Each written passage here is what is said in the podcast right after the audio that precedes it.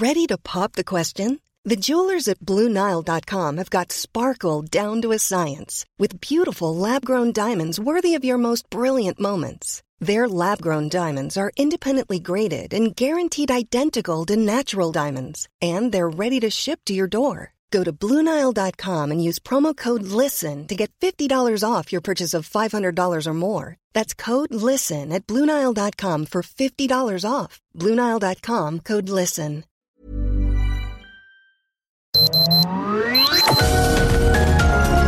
Heraldo Media Group presenta Sergio Sarmiento y Lupita Juárez. Información veraz y oportuna con un toque personal y humano. Por El Heraldo Radio, donde la H suena y ahora también se escucha.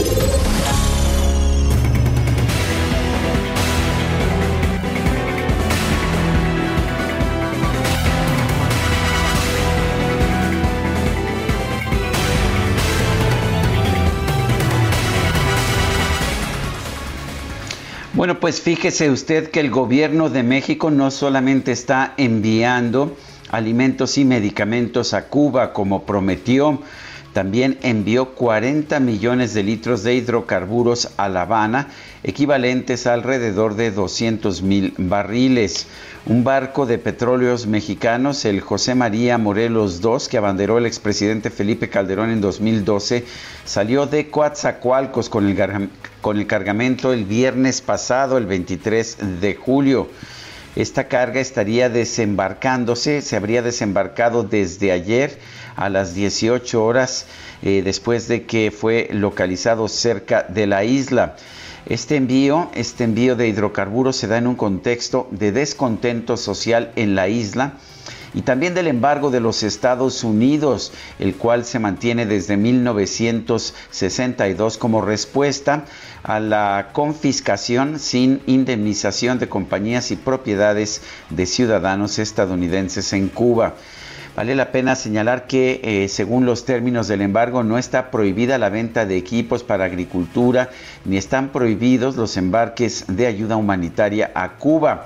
Estados Unidos relajó el embargo en el gobierno de Barack Obama, pero con la llegada de Donald Trump a la Casa Blanca, se determinó, se determinó que se tomarían medidas en contra de cualquier buque que transportara hidrocarburos a la isla de Cuba. Sin embargo, hace tres días y en plena crisis política desatada por las protestas en contra del régimen cubano, el gobierno de México anunció que enviaría a Cuba ayuda sanitaria y alimentaria en lo que ha definido como una política diplomática de solidaridad internacional. El presidente López Obrador informó a través de un comunicado que el domingo 25 de julio zarparía de Veracruz un buque con ayuda sanitaria y alimentaria. Esto después de que el gobierno del presidente de los Estados Unidos, Joe Biden, aumentó la presión contra el régimen cubano. Ahora nos estamos enterando de que además de esta ayuda de alimentos y medicinas, México está proveyendo petróleo y petrolíferos al gobierno de Cuba. No sabemos en qué términos, no sabemos si está pagando el gobierno de Cuba por él o si simple y sencillamente lo que está ocurriendo es que estamos regalando estos hidrocarburos. Son las 7 de la mañana, 7 de la mañana con 3 minutos. Hoy es martes, martes 27 de julio de 2021. Yo soy Sergio Sarmiento y quiero darle a usted la más cordial bienvenida a El Heraldo Radio. Lo invito a quedarse con nosotros, aquí estará usted muy bien informado. También podrá pasar un rato agradable ya que siempre hacemos un esfuerzo por darle a usted el lado amable de la noticia, siempre y cuando la noticia lo permita. Estamos transmitiendo en esta tercera ola de, de la pandemia desde posiciones remotas, posiciones separadas. Yo me encuentro, yo me encuentro en mi oficina en la zona de Álvaro Obregón, en la alcaldía de Álvaro Obregón en la Ciudad de México. Guadalupe Juárez está allá en las instalaciones del Heraldo Radio en Benito Juárez. Guadalupe, ¿cómo estás? Muy buenos días. Hola, ¿qué tal? Sergio Sarmiento, qué gusto saludarte a ti, al igual que a nuestros amigos del auditorio. Muy buenos días, bienvenidos. Es martes, dicen que, ¿cómo dice el dicho?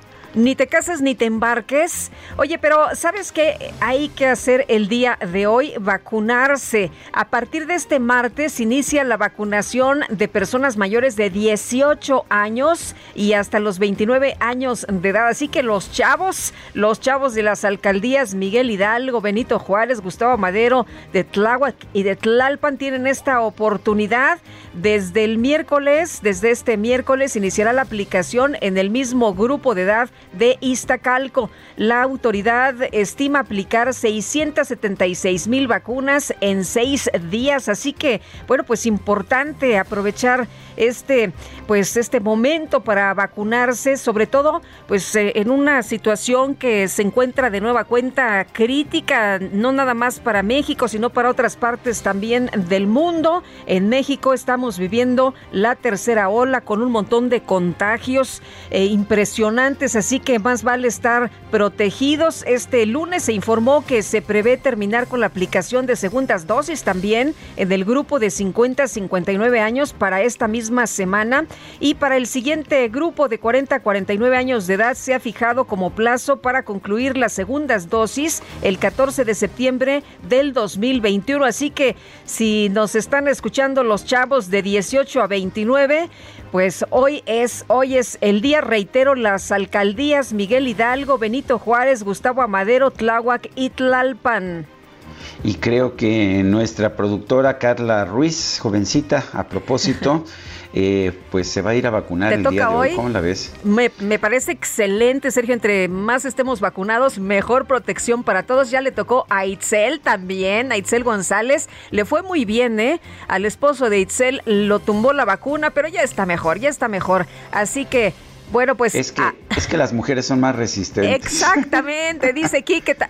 Dice Quique que también eh, que está de acuerdo. a él lo, tumbó a ti te fue bien, ¿verdad, mi Quique? Te fue a todo dar, ¿verdad? Muy bien. Bueno, pues todos a vacunarse entonces. Bueno, pues por otra parte, el gobierno de la Ciudad de México presentó ayer un nuevo plan de reactivación económica tras la pandemia. Este plan considera eh, como parte de sus 10 puntos la entrega de programas sociales, microcréditos, obra pública e incentivar la construcción. Recuerda usted que cuando entró este gobierno, pues paró todas las obras de construcción durante pues casi un año. Bueno, no, ahora se da cuenta de lo importante que es reactivar la construcción.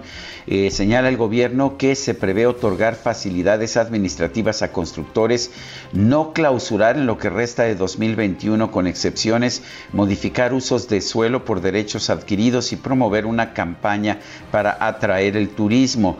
También propone el gobierno aumentar becas a estudiantes, otorgar créditos, incrementar obra pública y reactivar celebraciones masivas. Y escuchó usted bien, reactivar celebraciones masivas. Dice el gobierno capitalino que se promoverá una campaña para invitar al turismo a través de anuncios en aviones comerciales, en autobuses urbanos de toda la República, espectaculares, vallas y medios digitales. Se evalúa también aumentar el aforo en centros de convenciones y dar microcréditos al sector turismo. Se prevén, escuche usted, conciertos, exposiciones, festivales, ferias internacionales, desfiles en lo que resta de 2021. Habrá que hacerlo, por supuesto, con mucho cuidado, pero yo estoy consciente de que si esta pandemia va a durar, pues lo que va a durar, porque llevamos ya un año y medio y no hay indicios de que vaya a desaparecer en los próximos años, no podemos seguir cerrando la economía. Pero sí hay que cuidarnos, ¿eh? Eso sí, hay que cuidarnos, porque mucha gente, Sergio, hay que aceptarlo, pues anda como si nada, ¿eh? Como si nada, gente que no se pone el cubrebocas y eso no debe ser. Ese, ese, cubrebocas, esa mascarilla es la clave. Nos lo dijo, nos lo dijo el año pasado el doctor Mario Molina en una de las últimas entrevistas que dio antes de fallecer. Y bueno, hay que hacerle caso al Premio Nobel mexicano Mario Molina que nos ratificó que la forma más común de contagio del COVID es a través del aire y que esto se detiene simple y sencillamente con las mascarillas. Son las 7 de la mañana con 8 minutos.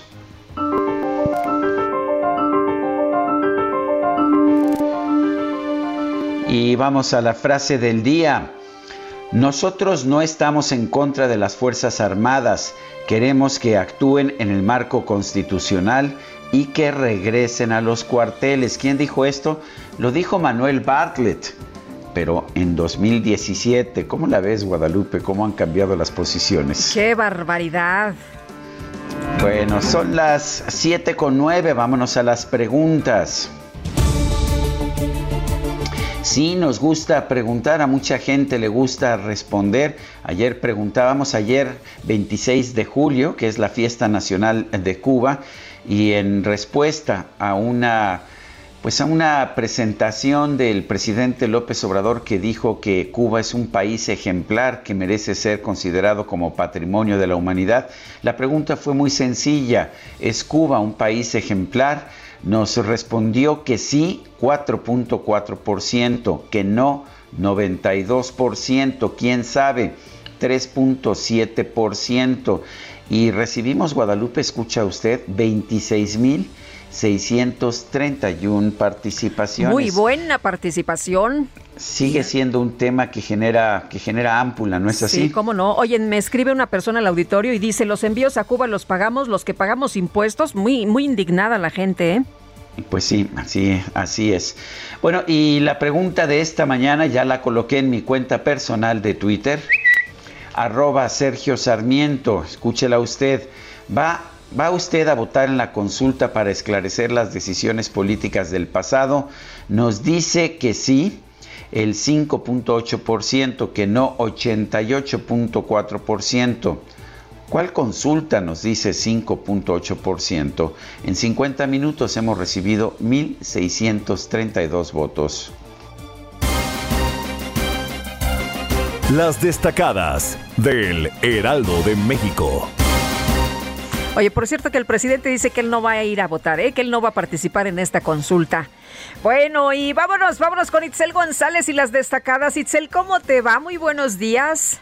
Lupita, Sergio, amigos, muy buenos días. Los saludo con Susana Distancia este martes 27 de julio del 2021 a distancia, pero por supuesto con muchísima información que se publica esta mañana en el Heraldo de México. Así que comenzamos con las destacadas.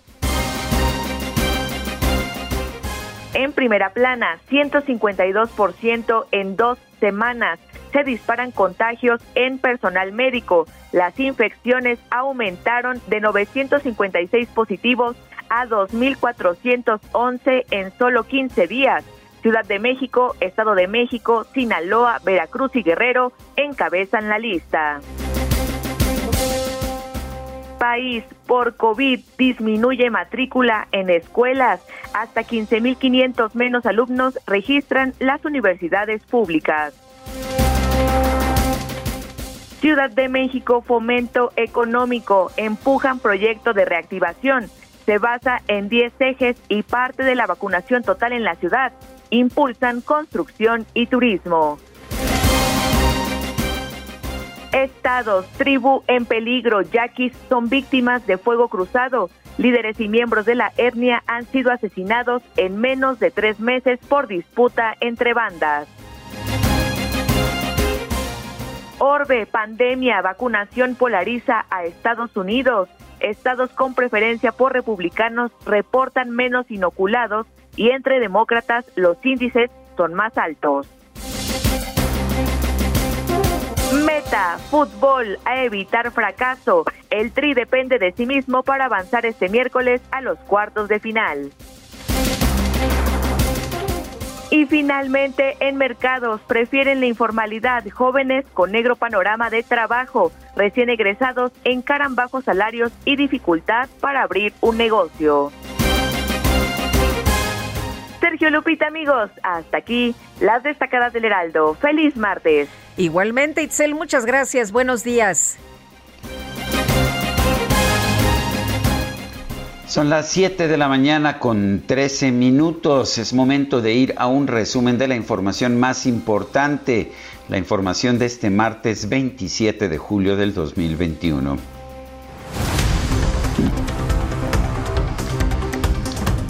Este lunes el canciller Marcelo Ebrard inauguró la reunión plenaria de representantes del Grupo de Acción Financiera de Latinoamérica, con participación del titular de la Unidad de Inteligencia Financiera, Santiago Nieto.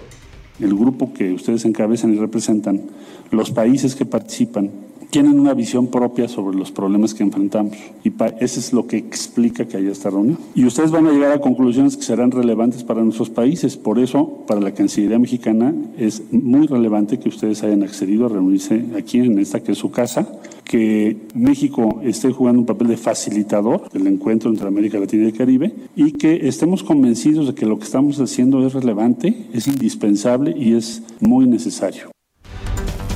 Y la Secretaría de Relaciones Exteriores informó que en próximas horas saldrán del puerto de Veracruz los barcos Libertador y Papaloapan de la Secretaría de Marina, los cuales serán enviados a Cuba con insumos médicos y también con alimentos. Autoridades de tráfico naval confirmaron que Pemex envió a Cuba el buque José María Morelos II con 40 millones de litros de combustible como ayuda humanitaria.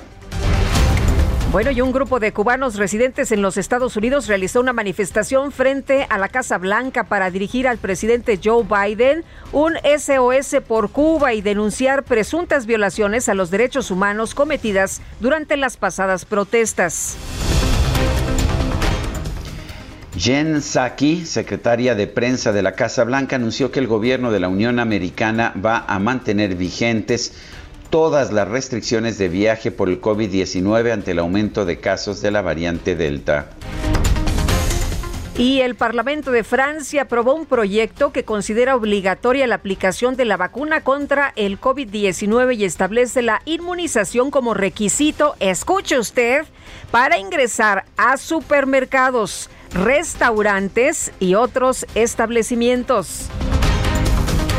Vale la pena señalar que cuando se anunciaron las primeras medidas de restricción en este sentido hubo manifestaciones de protesta en Francia.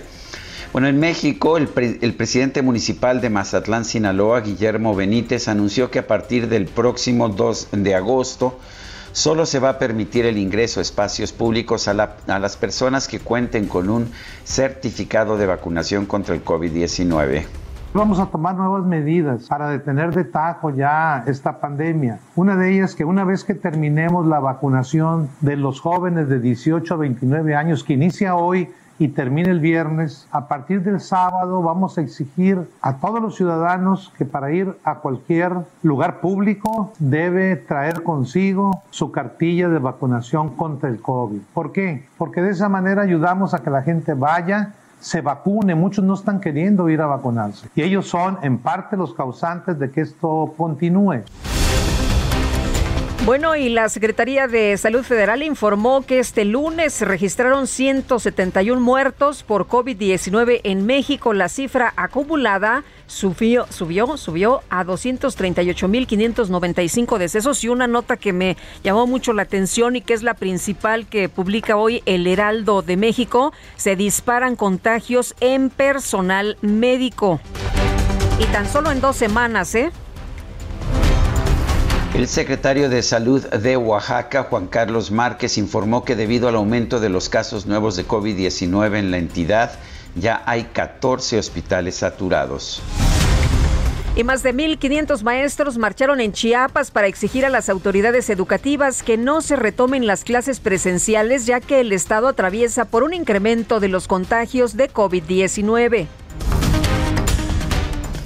La jefa de gobierno de la Ciudad de México, Claudia Sheinbaum, presentó el nuevo plan de reactivación económica de la capital para impulsar el empleo, el turismo y la inversión en infraestructura a pesar de la emergencia sanitaria por el COVID-19. Lo que necesitamos son acciones extraordinarias frente a retos extraordinarios. A los sectores económicos, culturales, sociales, a todos, incluso políticos, les quiero proponer que hagamos y pongamos por encima de todos el interés de la ciudad, en particular de los que menos tienen. Hay que poner en marcha a la ciudad. Bueno, y por otra parte, un diputado del PT, seguramente lo ubica usted bien, Gerardo Fernández Noroña, que no le gusta usar, portar el cubrebocas, que incluso hizo un escándalo en el Instituto Nacional Electoral, que fue a Venezuela y mientras todo el mundo portaba cubrebocas, él no. Bueno, en su cuenta de Twitter, el diputado Gerardo Fernández Noroña informó que este lunes fue diagnosticado con COVID-19. A través de redes sociales, el expresidente de la República, Enrique Peña Nieto, expresó sus condolencias por la muerte del diputado del PRI, René Juárez Cisneros, por complicaciones de salud derivadas del COVID-19. Y la Cámara de Diputados anunció que este martes va a rendir un homenaje luctuoso al coordinador de la bancada del PRI, René Juárez Cisneros. La Junta de Coordinación Política del Senado acordó realizar un periodo extraordinario de sesiones para ratificar el nombramiento de Roberto Salcedo como nuevo secretario de la Función Pública y ampliar el plazo para la entrada en vigor de la reforma en materia de subcontratación. La primera comisión de la permanente pospuso hasta nuevo aviso la sesión para abordar la posible aprobación de un periodo extraordinario en San Lázaro para tratar los casos de desafuero de los diputados Saúl Huerta y Mauricio Toledo, así como del fiscal de Morelos, Uriel Carmona. Y por lo pronto, pues, ¿qué le parece a usted? Hasta nuevo aviso. Y bueno, pues eh, se siguen cambiando las reglas después de, de manera retroactiva. El secretario de Gobierno de Baja California, Amador Rodríguez, envió al Congreso local una iniciativa de reforma al artículo 70 de la Constitución del Estado para ampliar de 6 a 9 años la gestión del fiscal general de la entidad, Juan Guillermo Ruiz Hernández. Se hace esto pues de manera retroactiva cuando entró cuando entró en funciones el plazo era de seis años y ahora pues se lo quieren ampliar. Parece que se está poniendo de moda. Un juez federal otorgó una suspensión provisional al consejero de Morena, Alejandro Rojas Díaz Durán, para frenar cualquier orden de aprehensión que sea girada en su contra por jueces de control del estado de Tamaulipas. El dirigente nacional del PRD, Jesús Zambrano, llamó a la ciudadanía a no participar en la consulta ciudadana del próximo primero de agosto. Consideró que este ejercicio es un circo mediático para desviar la atención de los problemas del gobierno federal. Bueno, y el que ha estado muy activo haciendo un llamado al voto en este primero de agosto, a pesar de que se supone que solamente el INE puede hacer este llamado, es el dirigente de Morena, Mario Delgado, acusó al expresidente Vicente Fox de orquestar un supuesto fraude electoral en 2006, por lo que invitó a los ciudadanos a participar en la consulta ciudadana. Siempre será recordado como el gran traidor a la democracia, porque él fue el gran orquestador del fraude del 2006 que le robó la presidencia a Andrés Manuel López Obrador. Por eso, este primero de agosto ejerce tu derecho a participar en la consulta popular. Pues, ¿qué te parece? A pesar de que el INE no permite el que se haga este tipo de publicidad, pues ahí está Mario Delgado haciendo este llamado a, a participar pero ya sabes cómo son las cosas, violas la ley porque sabes que pues te, te, van a sancionar después y ya, ya hiciste lo que querías y además pues entonces podrás decir que el INE está en contra, pues en contra de tu partido. Bueno, el coordinador de Morena en el Senado, Ricardo Monreal, reconoció que difícilmente la consulta popular del próximo primero de agosto va a alcanzar la participación del 40% que se requiere para que sea vinculante, esto es para que sus resultados sean obligatorios. Bueno, ya el propio presidente Andrés Manuel López Obrador dijo que él no va a participar, ¿no? En esta consulta contra los expresidentes, imagínate nada más.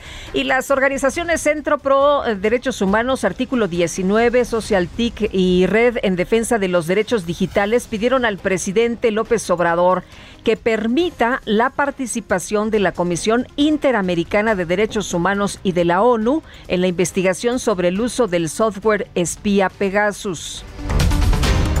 El gobierno federal informó que el próximo 30 de julio el presidente López Obrador va a visitar de nueva cuenta el municipio de Badiraguato, Sinaloa, para supervisar la construcción de la carretera a Guadalupe y Calvo. Es, es el lugar de el centro de operación principal del cártel de Sinaloa.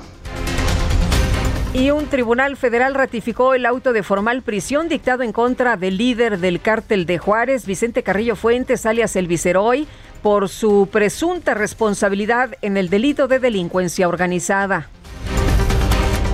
Las clavadistas mexicanas Alejandra Orozco y Gabriela Agúndez consiguieron el tercer lugar en las pruebas de sincronizados desde la plataforma de 10 metros. Bravo, bravo para las mexicanas. Oye, y este lunes el Consejo Mundial de la Lucha Libre dio a conocer la muerte de José Luis Alvarado Nieves, mejor conocido como el Brazo de Plata o el Super Porky.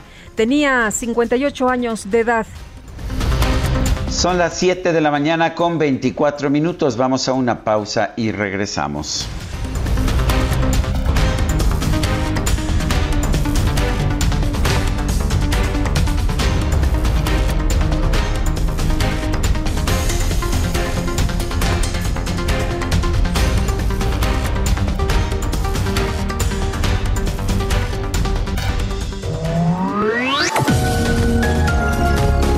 Sarmiento y Lupita Juárez quieren conocer tu opinión, tus comentarios o simplemente envía un saludo para ser más cálida esta mañana. Envía tus mensajes al WhatsApp 5520 109647.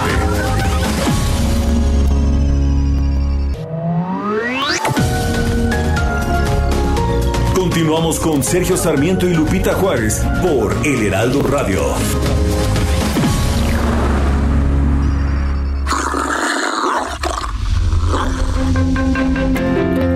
El 27 de julio se conmemora el Día Mundial del Perro Callejero, fecha que busca reflexionar y tomar conciencia de la situación que viven estos animales en todo el mundo.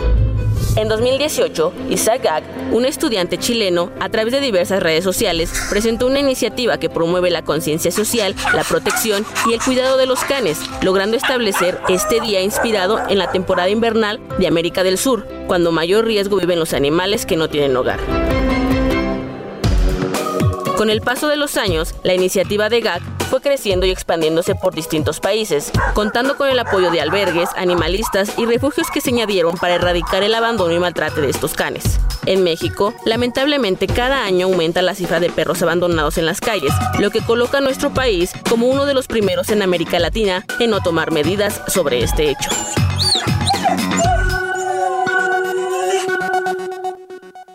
Give yourself a little love. Ooh, baby, and give it all for the world, baby.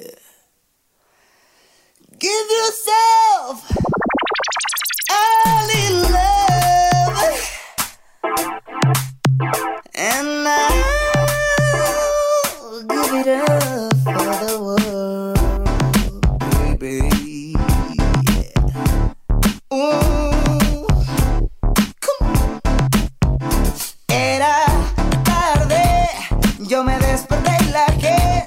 seguía aquí. Yeah, yeah. Era martes, creo que fue desde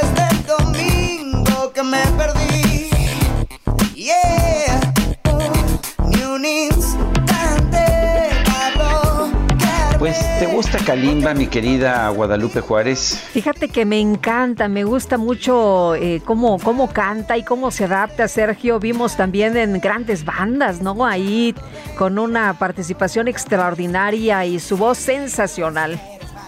Pues bueno, hoy vamos a estar escuchando a Kalimba. Ayer cumplió años, nació el 26 de julio de 1982. Está cumpliendo, o cumplió ayer, 39 años. Kalimba, pues es actor, es artista de doblaje, es cantante, es un hombre de ascendencia cubana. Su verdadero nombre es Kalimba Kadyali Marichal Ibar.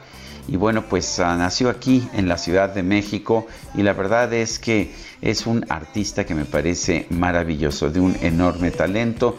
Lo hemos visto, lo he visto pues en distintas ocasiones, lo he visto en vivo, lo he visto en videos y bueno, me parece que siempre da lo mejor de sí. Y hoy empezamos con esta que se llama Tu corazón lo sabe, Kalimba.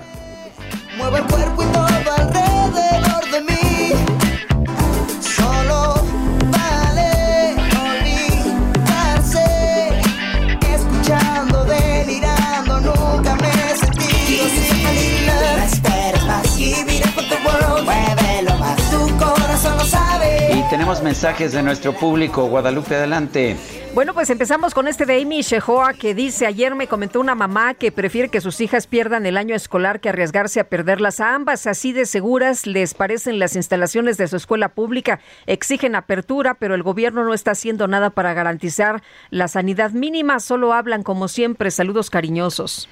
Y dice otra persona, en el IMSS seguimos sin medicamentos y con estantes vacíos. Recetas todas, medicamentos cero. Las simples recetas no curan ni alivian, como dijo el secretario, como dijo el señor de Salubridad. Lo logramos, señor presidente, sí. Ya nos fregaron hospitales y clínicas sin lo necesario para dar el servicio para, para el que fueron creados. Así lo hace la 4T, atentamente EMR. Son las 7 de la mañana con 34 minutos. Ahí viene Alex, no me cae nada bien. Lo que sí te cae bien es venir a Soriana, porque pongo todos los yogurts y congelados al 3x2. Como Yoplate batido natural de un kilo, lleva 3 x 73.40 y ahorras 36.70. Tú pides y Julio Regalado manda. Solo en Soriana. agosto 2. Aplican restricciones.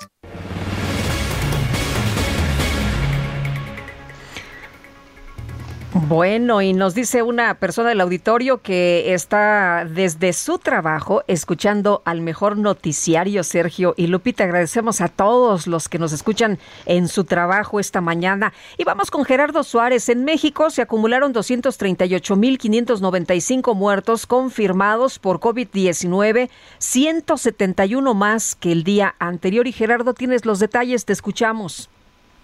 Muy buenos días, Sergio y Lupita la epidemia de COVID-19 continúa en aumento en esta tercera ola. Ayer la Secretaría de Salud informó que se alcanzaron 2.754.438 casos positivos de coronavirus, 5.920 nuevos casos en comparación con el domingo. Además, se acumularon 238.595 muertes confirmadas 171 más que el día anterior. La cantidad de contagios activos estimados se ubicó en 101.630, por debajo de los 109.000 casos que fueron notificados un día antes. Y de acuerdo con este comunicado técnico diario de la Secretaría de Salud, hay un aumento del 15% de contagios en la semana 28 en comparación con la semana anterior. Esta semana 28 transcurrió del 12 al 18 de julio. Y les quiero contar que el personal de salud no escapa tampoco a esta tercera ola de COVID-19 y en la última quincena los casos activos entre los trabajadores sanitarios subieron en más del doble. Del 5 al 19 de julio pasados, los contagios activos en el personal de salud pasaron de 956 a 2.411, lo que significa un aumento del 152%, de acuerdo con una revisión que hicimos a los reportes que la Secretaría de Salud emitió en esas fechas. Ciudad de México, Estado de México, Sinaloa, Veracruz y Guerrero, en ese orden, son los estados con casos más activos entre el personal médico, de enfermería, laboratoristas, dentistas, entre otros profesionales de la salud. Hay que recordar que estos casos activos son o representan a aquellas personas que dieron positivo y presentaron síntomas de COVID en los últimos 14 días y se miden para saber cuántas personas son contagiosas en la actualidad y conocer la dinámica de la epidemia. Esta es la información que les tengo. Muchas gracias, Gerardo. Muy buenos días. Hasta luego, buenos días. Este lunes, la jefa de gobierno de la Ciudad de México, Claudia Sheinbaum, dio a conocer el plan para la reactivación de la economía en la capital del país. Jorge Almaquio, cuéntanos. Gracias, Sergio Lupita, amigos. Así es, se basa en 10 ejes estratégicos en los que una pieza importante, por supuesto, será la participación de la iniciativa privada. Dos temas en donde será apertura amplia son la construcción y también la promoción turística, que serán pilares para, la, para reactivar sin arriesgar aquí en la capital del país. Los 10 ejes que se contemplan son garantizar la vacunación para todas y todos, apoyo al ingreso de las familias y las MIPIMES, inversión pública en movilidad, agua e infraestructura social, acciones emergentes de la reactivación de la construcción, impulso de proyectos estratégicos con privados, reactivación turística y cultural, impulsa también a Vallejo, reactivación del centro histórico, economía circular y energías limpias y ciudad segura. Al recordar que hace un mes se reunió con los empresarios para trazar el plan operativo, la jefa de gobierno Claudia Sheinbaum afirmó que no hay marcha atrás en la realización de actividades a arriesgar en el que con la pandemia de SARS-CoV-2 la ciudadanía pues debe aprender a cuidarse y proteger a los demás. Así lo comentó, escuchemos. Aún con la pandemia, hay que decir que ya no es opción el cierre de actividades económicas. Aún cuando la pandemia sigue entre nosotros, lo que debemos hacer es aplicar con mayor velocidad la vacunación y aprender a cuidarnos para llevar una vida saludable. Lo mejor que podemos hacer cada uno de nosotros es procurar la salud de nosotros y de nuestras familias y protegernos y proteger a los demás. En materia se plantea una gran campaña para informar al mundo que la CDMX está de vuelta como una ciudad que lo tiene todo. La promoción se realizará en aeronaves, autobuses espectaculares, vallas, medios digitales y streaming, resaltando la seguridad que pueden tener los visitantes aquí en la capital del país. Las autoridades tampoco planean cancelar festividades y cuentan con una agenda cultural, musical, deportiva y de espectáculos de primer nivel, por lo que adelantaron que se retomarán y celebrarán las fiestas patrias, el Día de Muertos, así como las celebraciones navideñas. En presencia de los líderes de cámaras comerciales, Sheinbaum pidió un cierre de filas para beneficiar a quienes menos tienen en la Ciudad de México. Sus palabras. En este momento lo que necesitamos son acciones extraordinarias frente a retos extraordinarios. A los sectores económicos, culturales, sociales, a todos, incluso políticos, les quiero proponer que hagamos y pongamos por encima de todos el interés de la ciudad, en particular de los que menos tienen. Para reactivar la inversión y la creación de empleos en todo el territorio de la Ciudad de México, así como abastecer a los habitantes de la capital de vivienda accesible y digna, más y mejores hospitales y escuelas en todos sus niveles, se otorgarán facilidades para la construcción en el segundo semestre del 2021. La secretaria de Finanzas, Lucelena González, dio detalles en donde se plantea la continuidad de apoyos a becas a adultos mayores, personas con discapacidad, y en donde para finales de 2021 pues se habrán otorgado más de 14 mil millones de pesos. Parte, parte de lo que se comentó ayer y bueno, pues se reactiva las actividades, no hay marcha atrás y no se van a detener ninguna de las actividades económicas aquí en la capital del país. Sergio Lupita, amigos, el reporte que les tengo. Jorge Almaquio, muchas gracias. Buen día, hasta luego. Hasta luego, muy buenos días. El subsecretario Hugo López Gatel en su cuenta de Twitter acaba de escribir, el 26 de julio se aplicaron 972.941 dosis de vacunas contra COVID-19. En todo el país se han suministrado 61.858.631 dosis. La vacunación reduce el riesgo de enfermedad grave. Protégete, es lo que escribe Hugo López Gatel esta mañana.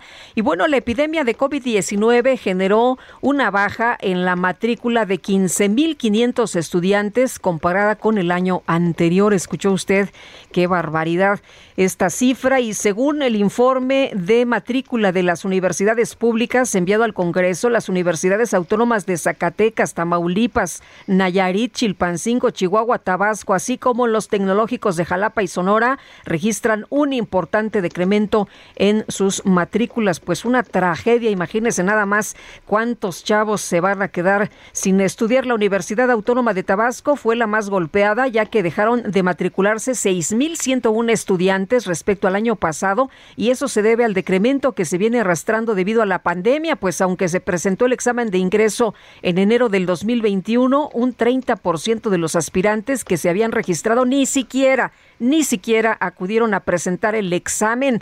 La Universidad Autónoma de Nayarit también está en la misma situación, ya que 5.112 alumnos dejaron de matricularse, mientras que en la Universidad Autónoma de Chilpancingo la matrícula disminuyó en 1.565 alumnos y la institución argumenta que el decremento se debe a efectos colaterales por la pandemia provocada por el virus de COVID-19.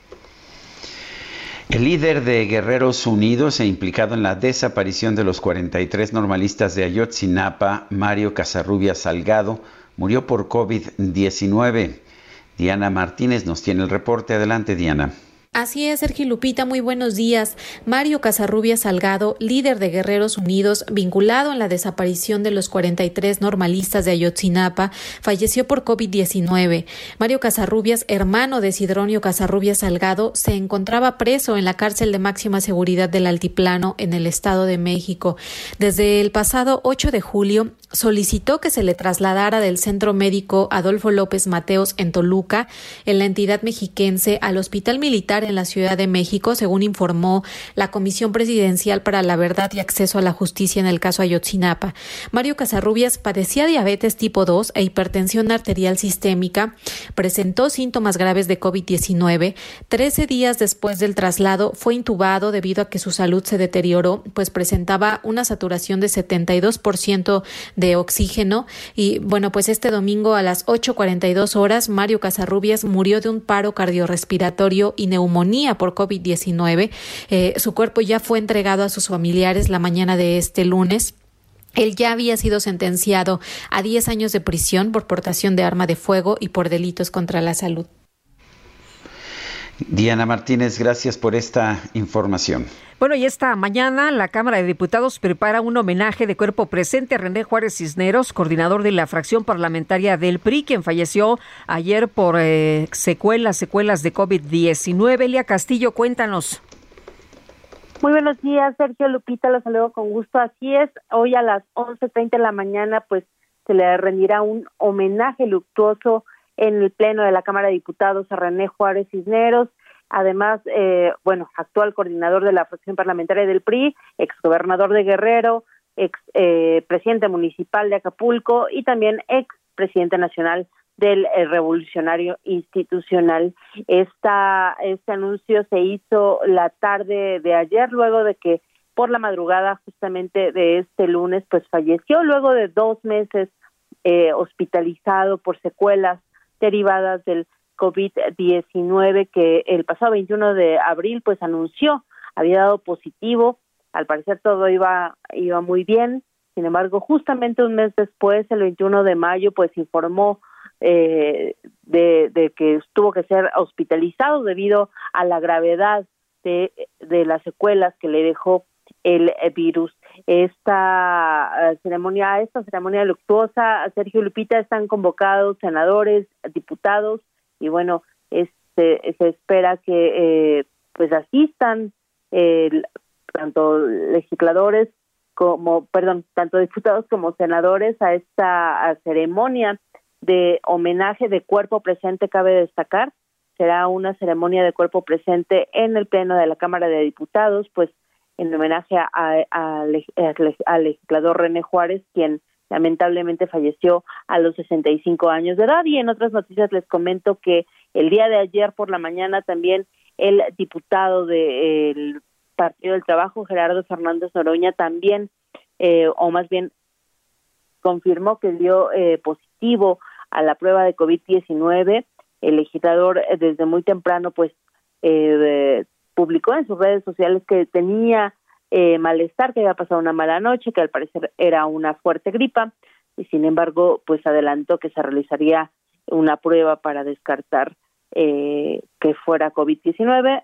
Dos horas más tarde volvió a publicar que efectivamente eh, fue positiva eh, su prueba, así que pues eh, es, es positivo a COVID-19. Queda destacar que el legislador eh, Noroña pues es una de las personas que se ha resistido al uso de cubrebocas, él no utiliza cubrebocas en, en el pleno de San Lázaro.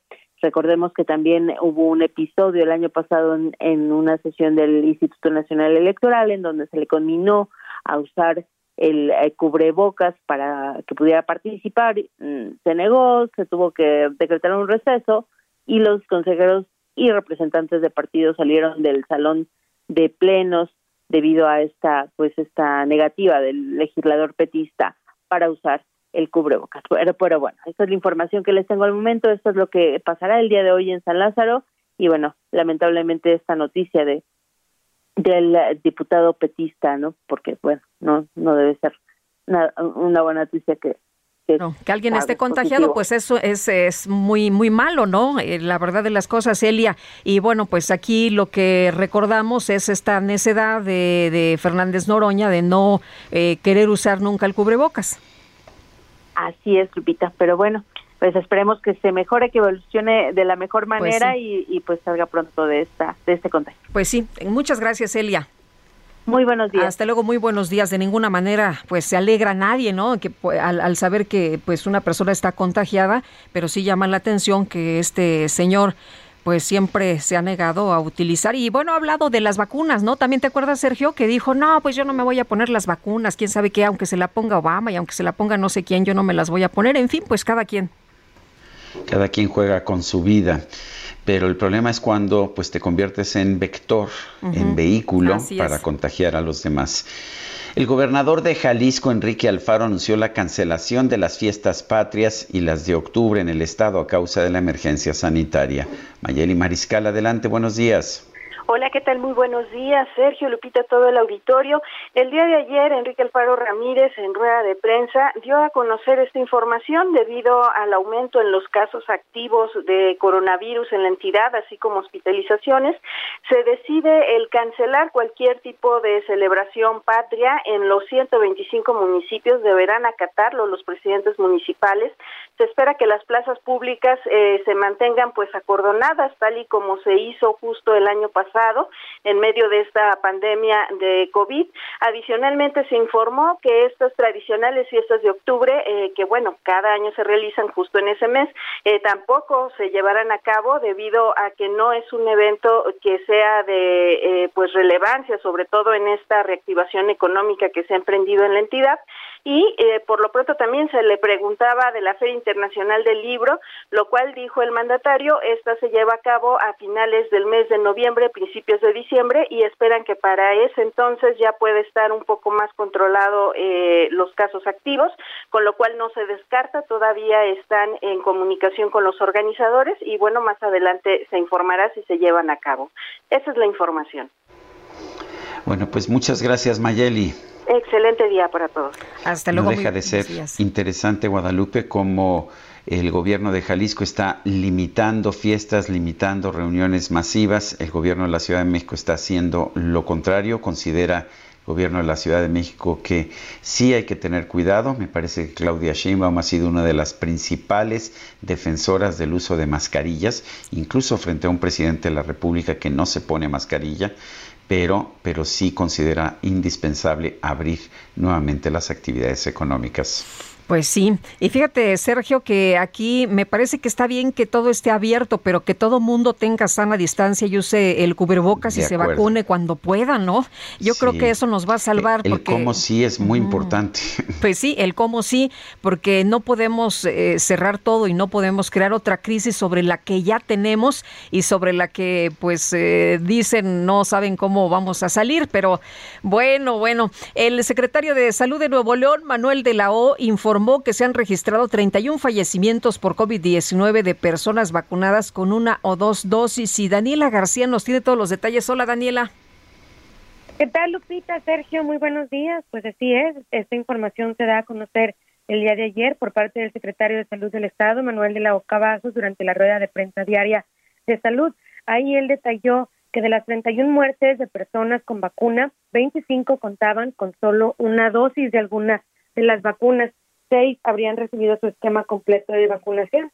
Esto fue de acuerdo con la información que proporcionó la autoridad estatal. En cuanto a las vacunas, el, perdón, a las personas vacunadas que se han infectado de COVID-19 en la entidad en los pasados meses, eh, se dio a conocer que hay 908 personas que se han contagiado que antes que tenían solamente una dosis y 583 con el esquema completo de vacunación, por lo que insistió en recordar a la población que tener la vacuna no protege contra la infección de este virus, sino que reduce la posibilidad de complicaciones y muerte por la enfermedad. Pues aunado a esto, este lunes eh, se sumaron 995 casos nuevos en las pasadas 24 horas y se informó también que hay al menos 13 niños y adolescentes internados actualmente por complicaciones de la enfermedad. Se trata de cinco menores de 10 años de edad y ocho mayores de 10 años de edad, todos con dificultad para respirar. Así que, o sea que sí, sí, se infectan los niños, ¿verdad? Contrario a lo que creían algunos, que los niños no eh, tenían ningún problema. Esto es algo que ha estado denunciando el Estado, el gobierno del Estado de Nuevo León en las últimas semanas. Han visto cómo se han estado contagiando cada vez más y más niños, incluso pues ahora mencionan 13 niños no solo contagiados, sino pues hospitalizados con, con dificultad para respirar. Gracias, Daniela. Estaremos pendientes. Hasta luego, muy buenos días. Bueno, pues estamos viendo distintas opciones, distintas situaciones en las entidades de nuestro país. Y bueno, pues ahí está, hay que, hay que saber eh, si se quiere o no se quiere reabrir la economía. Yo creo que sí hay que reabrir la economía, pero hacerlo con mucha mayor precaución, entendiendo que esta pandemia está aquí, se va a quedar con nosotros y sigue causando muertes e infecciones. Nos gustaría escuchar sus opiniones, sus saludos, sus puntos de vista. ¿Por qué no nos manda un mensaje, ya sea de texto o de voz, a nuestro número de WhatsApp? Es el 55 20 10 96 47. Repito, 55 20 10 96 47. Regresamos. Muévelo más, tu corazón lo sabe.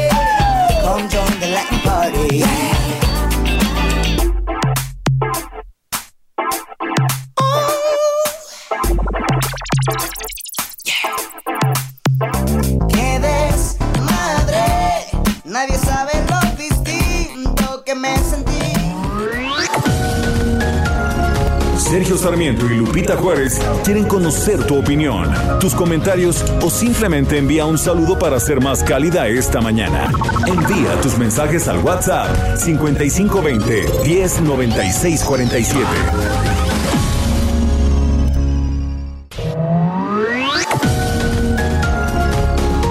Continuamos con Sergio Sarmiento y Lupita Juárez por El Heraldo Radio.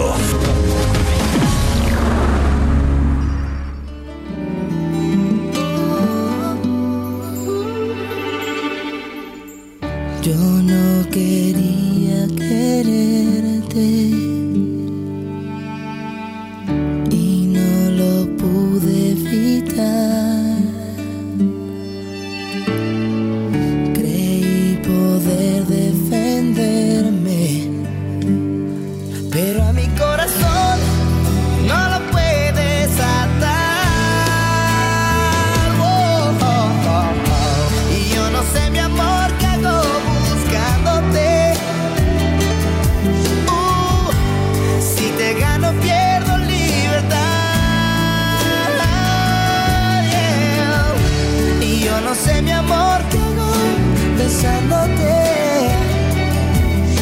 probadita de la música de Kalimba, esta se llama No me quiero enamorar, una de las clásicas, ¿no, Lupita? Sí, y la pidió uno de nuestros radioescuchas, Héctor Pureco, así que aquí está.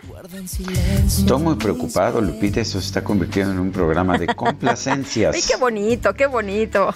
Me parece muy bien. que haya espacio para todos.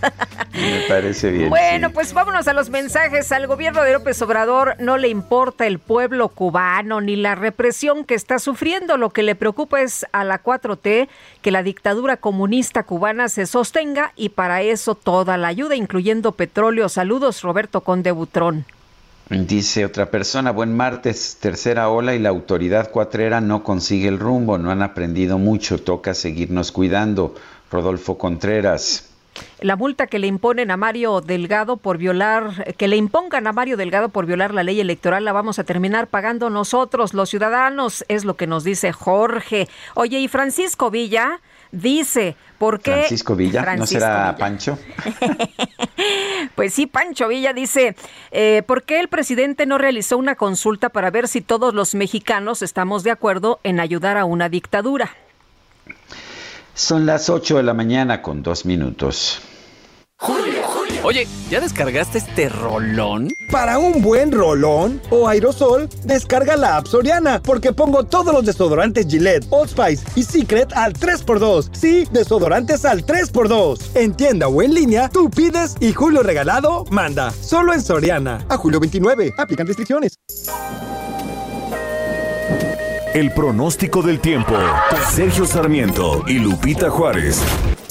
Y saludo con mucho gusto esta mañana a Jesús Carachure, meteorólogo del Servicio Meteorológico Nacional de la Conagua. Mi querido Jesús, ¿qué nos espera en las próximas horas en materia de clima?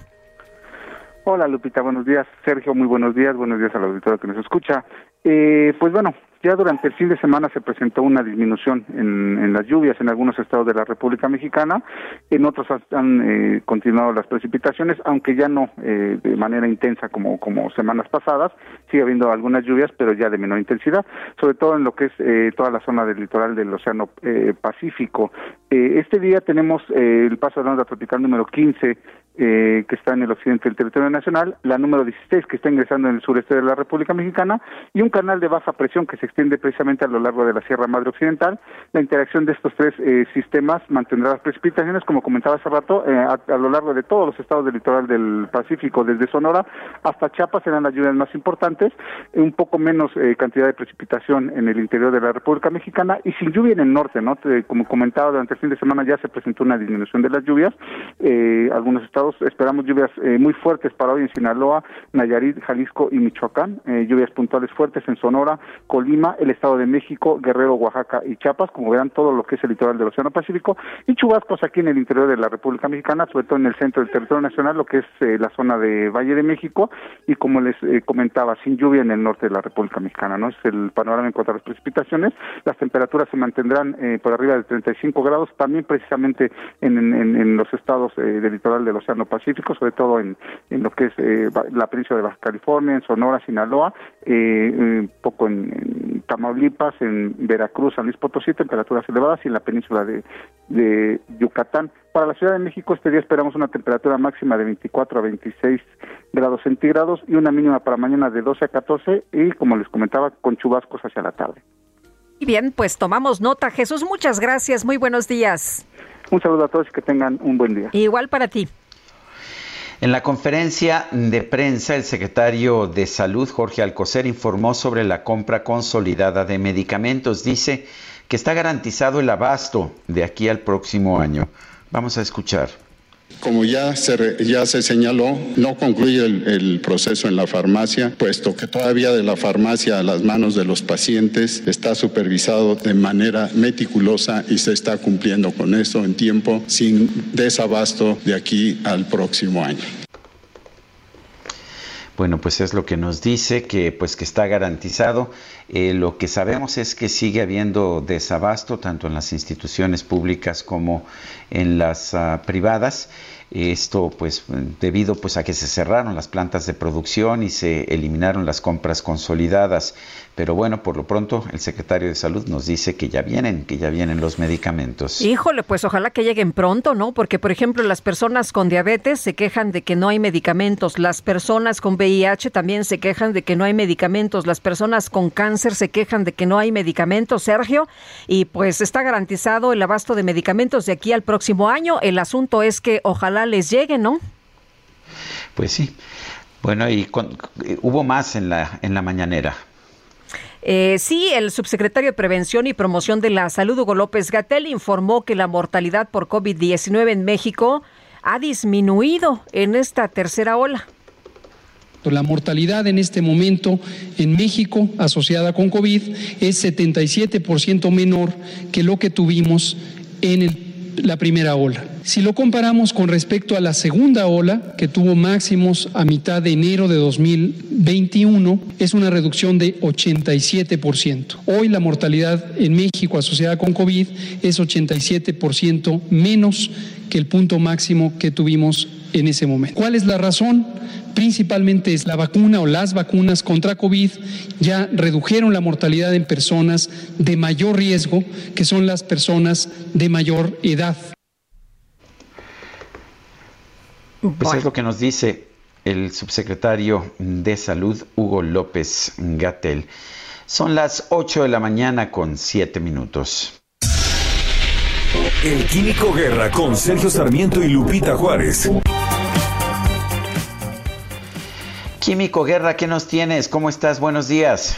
Buenos días, Sergio Lupita. Pues eh, hay una avance importante. Fíjense que desde que Joe Biden declaró que el eje, el centro, el peso fundamental de su política va a ser precisamente el combate al cambio climático, lo que estamos viendo también eh, de lo que está sucediendo en Alemania, en China, con las lluvias torrenciales, lo que ha pasado con eh, los eh, las modificaciones en las corrientes submarinas, etcétera. Bueno, pues le ha dado un gran impulso a todo lo que es la tecnología para reducir las emisiones de gases de efecto invernadero, básicamente las energías renovables. Y como les he comentado, pues hay un avance muy importante en ese reto fundamental que parece ser que para esta administración del gobierno actual en México es un muro insalvable, ¿verdad? Esta cuestión de cómo almacenar energía cuando no sople el viento, cuando no brille el sol, sido el argumento que han usado mucho. Bueno, pues he eh, platicado con ustedes de este almacenamiento de energía a través de la eh, fundición, la fusión de sales, a través de nuevas baterías. Pues fíjense que las energías renovables que tienen este gran reto, ¿no? De cómo garantizar el suministro de energía cuando el viento no sople y el sol no brille, pues una empresa acaba de publicarlo en los Estados Unidos se llama Form Energy, es una eh, startup, digamos, estadounidense, una de esas nuevas empresas que surgen eh, con una gran, gran, eh, con un gran ímpetu, está empeñada en jubilar las centrales eléctricas tanto de carbón como de gas natural como de combustóleo. Por esta razón ha desarrollado unas baterías, fíjense, recargables fabricadas a partir de hierro, capaces de almacenar electricidad durante 100 horas. Lo que les comenté a ustedes hace poco de la fundición de las sales, almacena la energía durante 17 horas. Estas nuevas baterías de Form Energy almacenan la electricidad durante 100 horas con un costo competitivo con las centrales eléctricas tradicionales. Esta tecnología, Sergio Lupita, permitirá a la red funcionar con energías renovables a bajos costos durante todo el año. Ya de por sí, en el momento en que se produce la energía fotovoltaica, el kilowatt hora es más barato que el de combustorio. Esas son de las ecuaciones que a veces no entiende uno como una ingeniera como Rocío Nale no ha visto los números de que es más barata la energía fotovoltaica que la de combustorio. Eso, eh, si se va uno hacia el combustorio, va a dañar la economía de los más pobres. Esto, este, esta eh, nueva eh, batería tiene un costo mucho menor y almacena durante 100 horas la energía eléctrica. Es una publicación en, en, la revista esta Energy Today, que es una revista arbitrada, y que va a revolucionar, bueno, está revolucionando ya todo el concepto de las energías renovables. Es evidente que estamos en el umbral de una transición energética muy importante y ojalá México no se quede totalmente retrasado, Sergio Lupita. Pues esperemos que no, porque cerrar los ojos a lo que está pasando en el mundo, a los avances de la tecnología, en los que generan mayor limpieza en la generación de energías, es, es un absurdo, parecería ser lo último que debería hacer un país y es lo que estamos haciendo. Exactamente, y sobre todo con los Sergio, pues, ¿por qué dilapidar el dinero en esa forma? Pues sí, estoy de acuerdo. Bueno, un fuerte abrazo, Químico Guerra. Igualmente, también para ti, Lupita, buenos días. Gracias, igualmente, Químico, muy buenos días. Y California exigirá que empleados estatales y de la salud comprueben haber recibido sus dosis anti-COVID o que se hagan la prueba de manera semanal. Y Juan Guevara, ¿cómo te va, Juan? ¿Cómo estás? Buenos días. Mi querida Lupita, mi querido Sergio, muy buenos días. Así es, fíjate que el, el gobernador de California, Gavin Newsom, que además es un, es un chavo joven muy, muy amable, va a requerir que los empleados del estado de California estén constantemente, uno, eh, haciendo sus eh, exámenes COVID para asegurarse que no tienen este virus, o dos, que hayan cumplido con sus dosis de vacunación. Esto es importante porque hay que recordarle a nuestra audiencia que California ha sido uno de los estados más golpeados en la Unión Americana por el tema del COVID-19 y ahorita que estamos viendo ya la variante o la variación Delta en los Estados Unidos empezando a surgir de nueva cuenta, pues bueno, los gobernadores, en este caso el gobernador Gavin Newsom de, de California, está pidiéndole a los empleados estatales que tienen que, para poder conservar sus empleos, poder una de dos, o estar vacunados o estar constantemente haciéndose eh, su eh, prueba anti-COVID.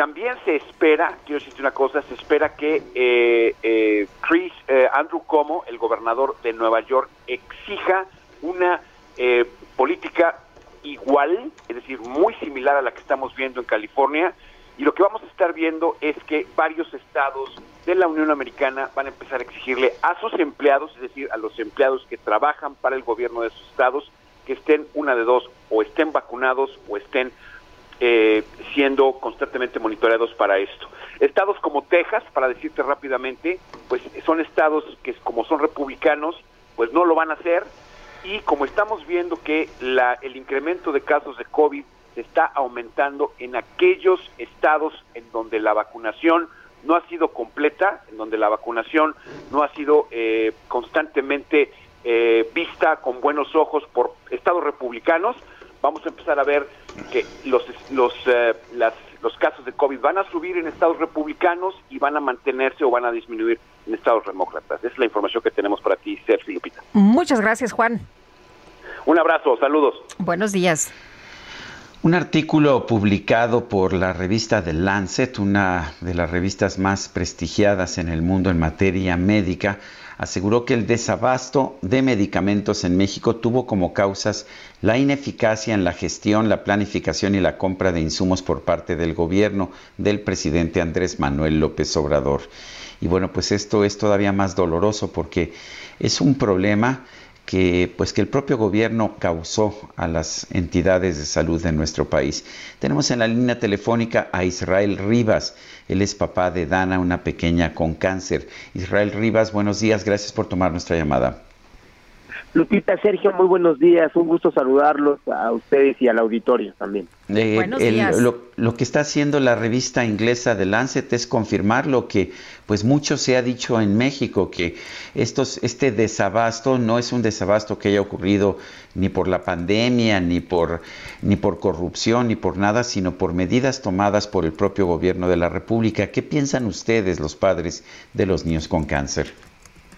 Así es, Sergio, efectivamente es una de las revistas más prestigiadas en el ámbito médico eh, eh, y que pues señala que fuimos objeto de un, y así lo voy a decir con mis propias palabras, porque ya habíamos utilizado este término antes de que Lancet sacara este artículo, fuimos objeto de un Frankenstein administrativo o un experimento administrativo del cual eh, falló. Por ahí del 2019, Sergio, estábamos en el Senado de la República, justamente eh, muchos papás, hablando con los senadores y con la Comisión de Salud. Yo les decía en ese entonces que no le aplicaran una quimioterapia al sistema de salud y que en aras de combatir la corrupción, eh, eh, pues que le aplicara esto y se barriera con lo bueno y con lo malo que había. Desafortunadamente, Sergio, se, se hizo, no se nos hizo caso y se hizo así. Ahí mismo en ese Senado yo le preguntaba a estos senadores quién iba a revivir a los muertos si su experimento no salía bien. Y hoy tenemos más de 1.600 niñas y niños fallecidos a consecuencia de esto. Niños y niñas que no debían haber muerto. Lo que pensamos es que es un gobierno terco, que no entiende, que hay mucha indolencia al lado, al lado de quienes hacen estos experimentos políticos eh, o administrativos, que tienen que ver mucho con eh, eh, un asunto político e ideológico.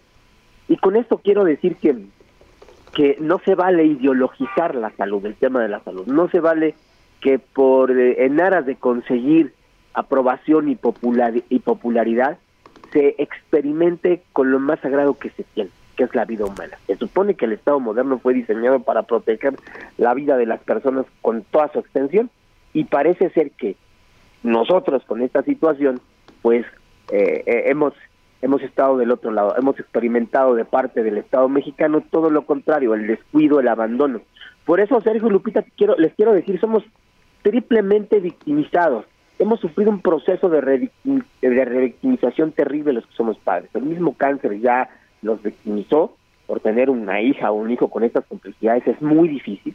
Pero también el desabasto, esta zozobra permanente de no saber si mañana o pasado tu hija o tu hijo se va a quedar sin medicamentos es terrible. Más los daños que le pueda causar a su salud cuando se ha quedado o, se le, han, o le han brincado o modificado su esquema.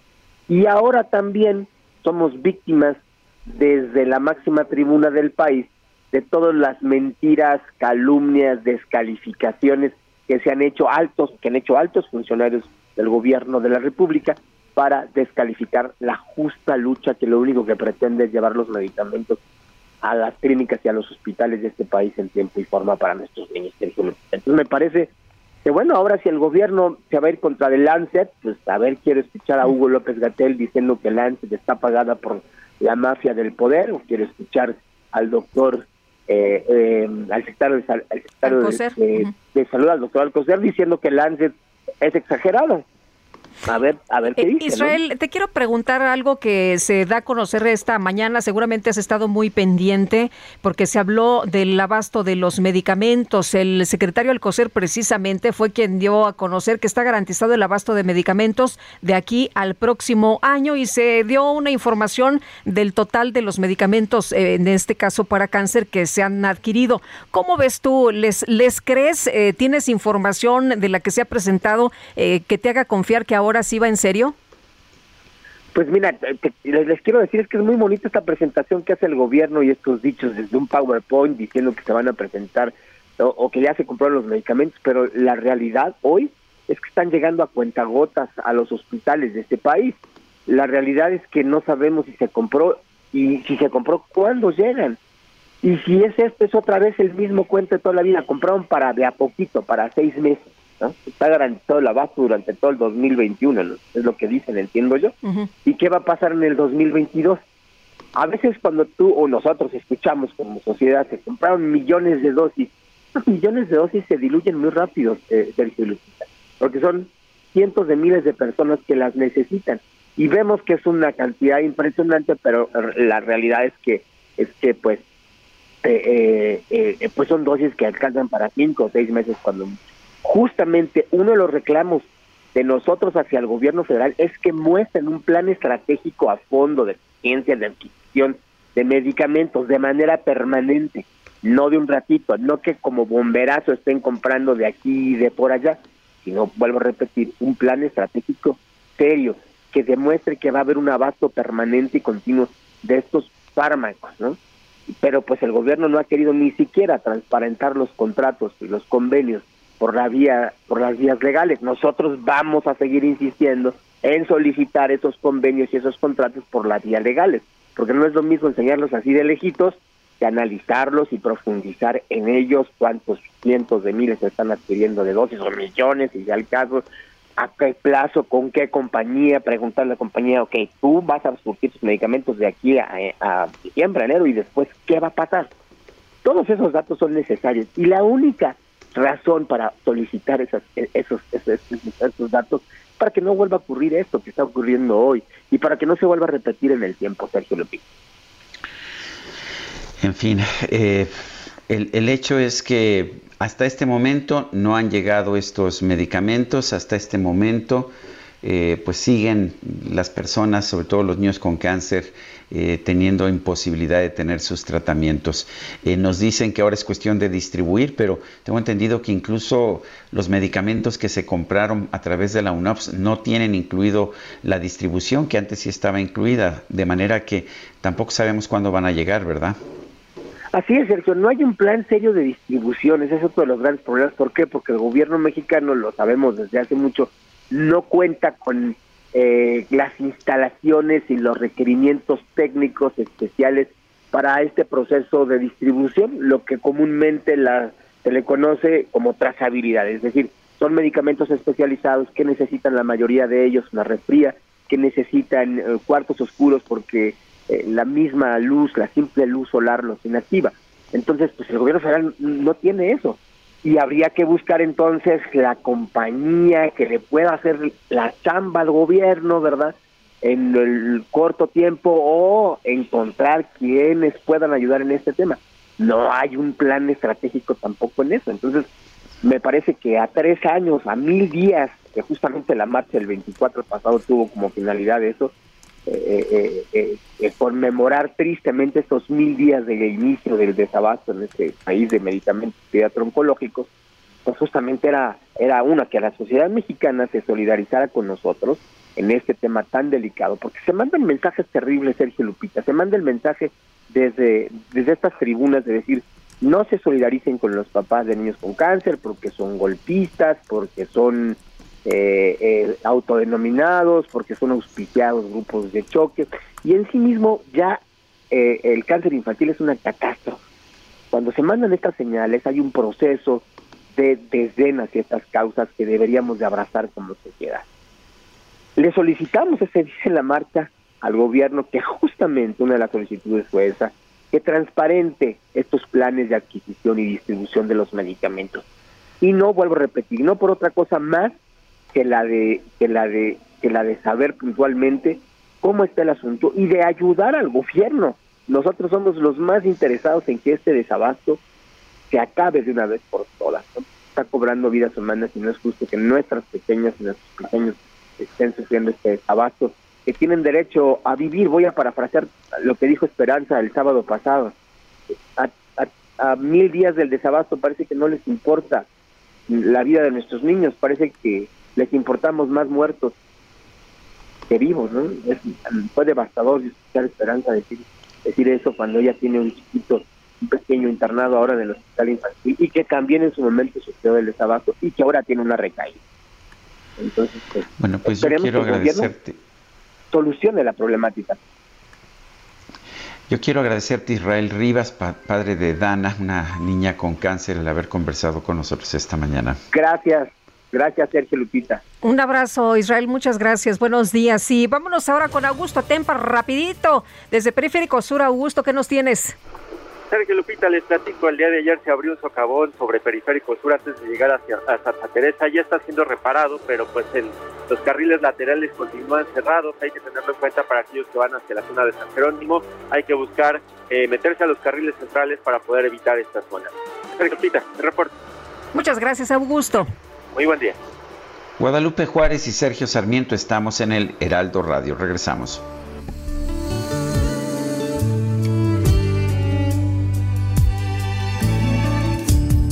Guarda en silencio mis besos. Sergio Sarmiento y Lupita Juárez quieren conocer tu opinión, tus comentarios o simplemente envía un saludo para ser más cálida esta mañana.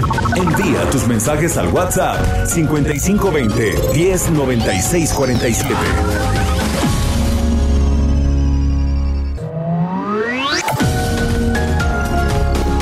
Continuamos con Sergio Sarmiento y Lupita Juárez por El Heraldo Radio. Jaque Mate con Sergio Sarmiento.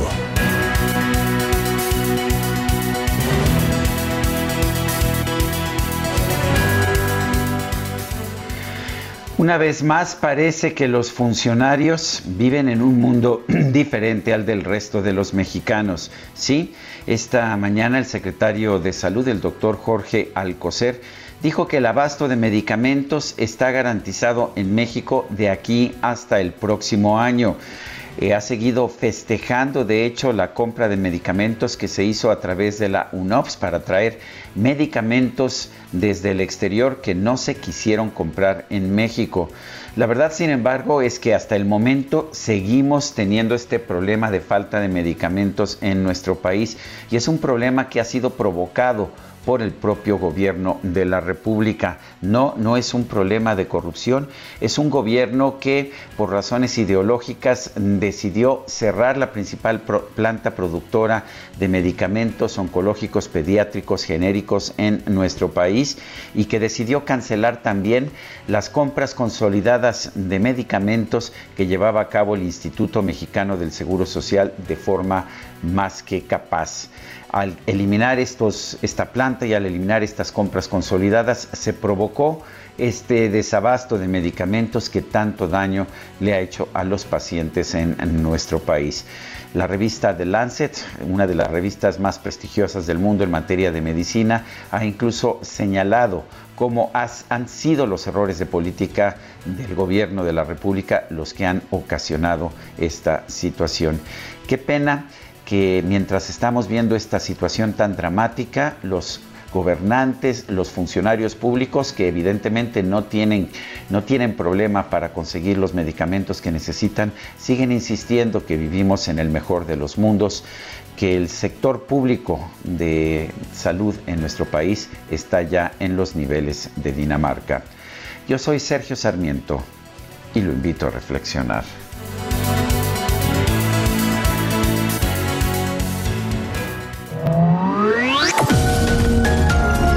Para Sergio Sarmiento tu opinión es importante.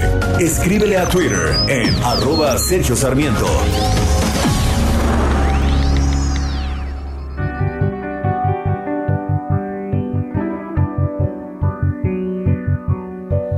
Dices que no entiendo que mis besos son invierno, nuestros sueños ya perdieron su color. Dices que has buscado en mi mirada una esperanza, una palabra que nos salve del dolor. Y es verdad, lo hice mal, pero debes saber, si te vas se me cae el cielo. Tan cansado de este frío.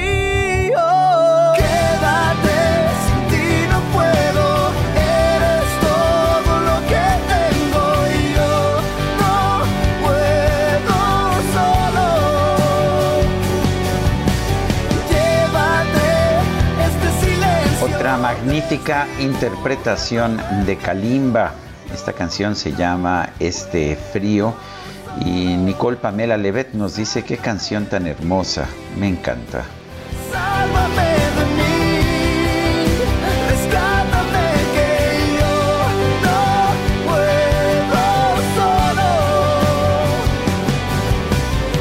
Vámonos a los mensajes. Respecto al contagio de Fernández Noroña, no me alegro, pero sí lo felicito. Finalmente ejerció su derecho a enfermarse como él lo reclamaba. Ahora que respete nuestro derecho a no ser contagiados, que se guarde muy bien, muy lejos por mucho tiempo y que Dios o alguno de sus compañeros camaradas lo ayuden, es lo que nos dice Rafael Santiago. ¿Te acuerdas? ¿Se acuerdan amigos cuando decía, bueno, pues voy a ejercer mi derecho a enfermarme? Y bueno, dice otra persona, somos candil de la calle, no tenemos medicinas para los niños, pero sí para mandar a Cuba y además regalamos petróleo. Es René Miranda.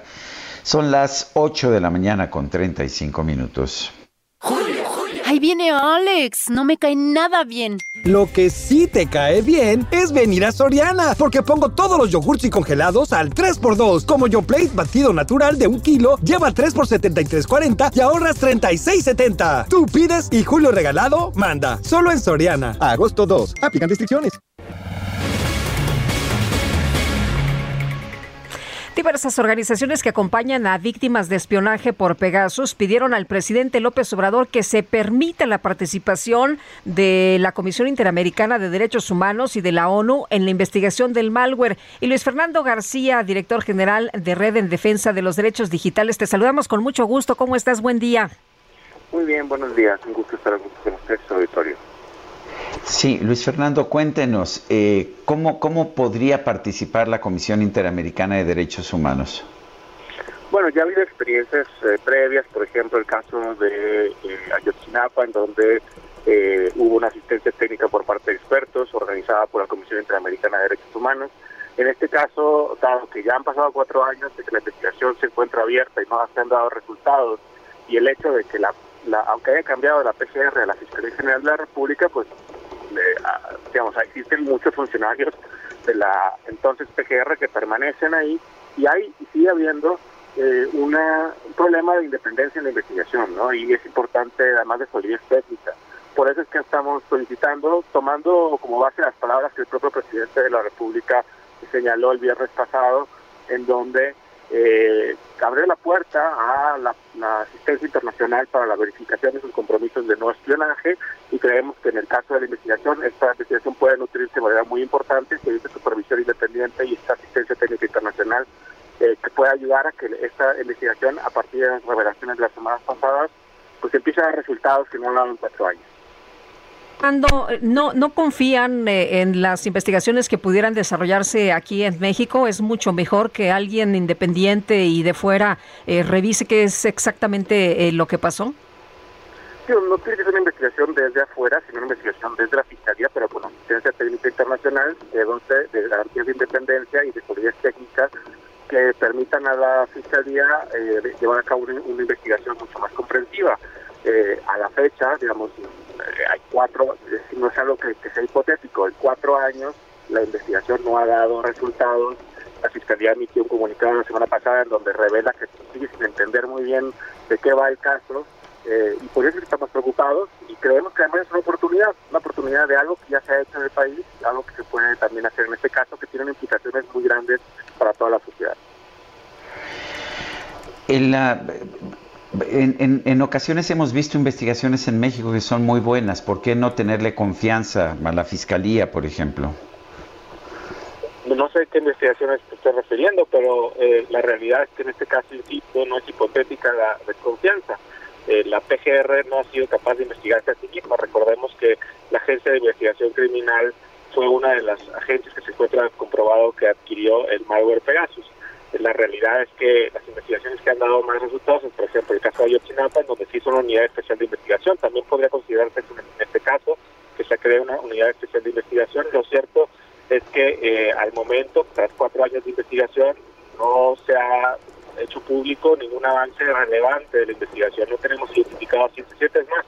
Hasta la semana pasada, la Fiscalía General de la República afirmaba que no había evidencia de que PICEN hubiera adquirido eh, el malware Pegasus y periodistas y organizaciones como la nuestra hemos obtenido más información sobre eso y hemos demostrado que el sistema efectivamente adquirió y operó el malware Pegasus que la Fiscalía en cuatro años, a pesar de todas las facultades que tiene. Entonces, algo tiene que cambiar definitivamente la investigación y creemos que la asistencia técnica, que no es la suplantación de, la investigación, sino la asistencia técnica internacional, la supervisión internacional, puede dar garantías de independencia y solidez técnica a las indagatorias.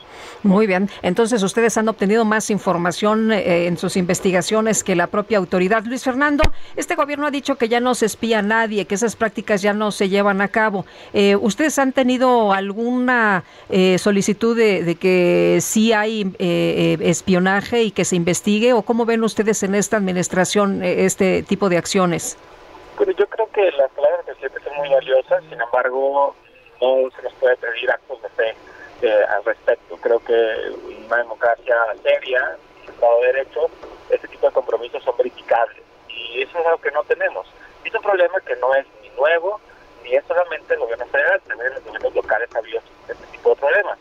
Eh, lo cierto es que, si bien no existe evidencia de que este gobierno espía periodistas y defensores de derechos humanos, sí hay evidencia de que gobiernos locales y que la propia nueva Fiscalía General de la República ha adquirido tipos de espionaje eh, y, y, existen indicios de su uso ilegal. Además, es un problema que puede venir en el futuro. Por eso es que estamos insistiendo en la necesidad de reformas que establezcan controles a la adquisición, el uso y la rendición de cuentas sobre este tipo de equipos para que ni el presente ni en el futuro ningún gobierno local, estatal o federal pueda adquirir y, y abusar de este tipo de herramientas de la manera en la que sistemáticamente hemos visto que ha sucedido en el país. Muy bien, pues te agradecemos como siempre que puedas platicar con nosotros. Muy buenos días. No, muy buenos días. Gracias a ustedes. Hasta luego, Luis Fernando García, director general de la Red en Defensa de los Derechos Digitales. Según la encuesta nacional de ocupación y empleo del INEGI, alrededor del 96% de las personas ocupadas en algún trabajo doméstico remunerado pertenecen al sector informal. Pedro Tello Villagrán es analista de temas económicos y asesor empresarial. Eh, Pedro Tello, buenos días, gracias por tomar nuestra llamada. Gracias por el favor de la invitación, Sergio y Lupita. Buenos días, eh, Pedro, gracias. Pedro, Pedro, cuéntanos, eh, a ver, tenemos esta, pues muchísima gente llega y hace trabajo doméstico remunerado, usualmente un día o a veces dos días a la semana, se le paga en efectivo y pues permanecen en el trabajo informal. Me parece que los esfuerzos por meter a estas personas en el seguro social no han tenido mucho éxito, pero ¿cómo estás viendo tú la situación? Lo cierto es que eh, el interés o el propósito gubernamental por formalizar el trabajo doméstico se ha quedado muy corto respecto a los resultados obtenidos.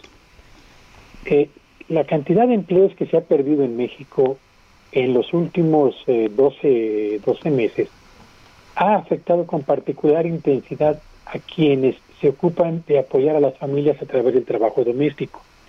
Sí se ha recuperado la mayor parte de esos puestos de trabajo, pero valdría la pena señalar dos cosas, Sergio, que eh, yo creo que hace falta insistir en los medios de comunicación. La primera es que los sueldos que se están pagando hoy a quienes se ocupan de esa labor son menores a los que prevalecían escasos 12 meses atrás.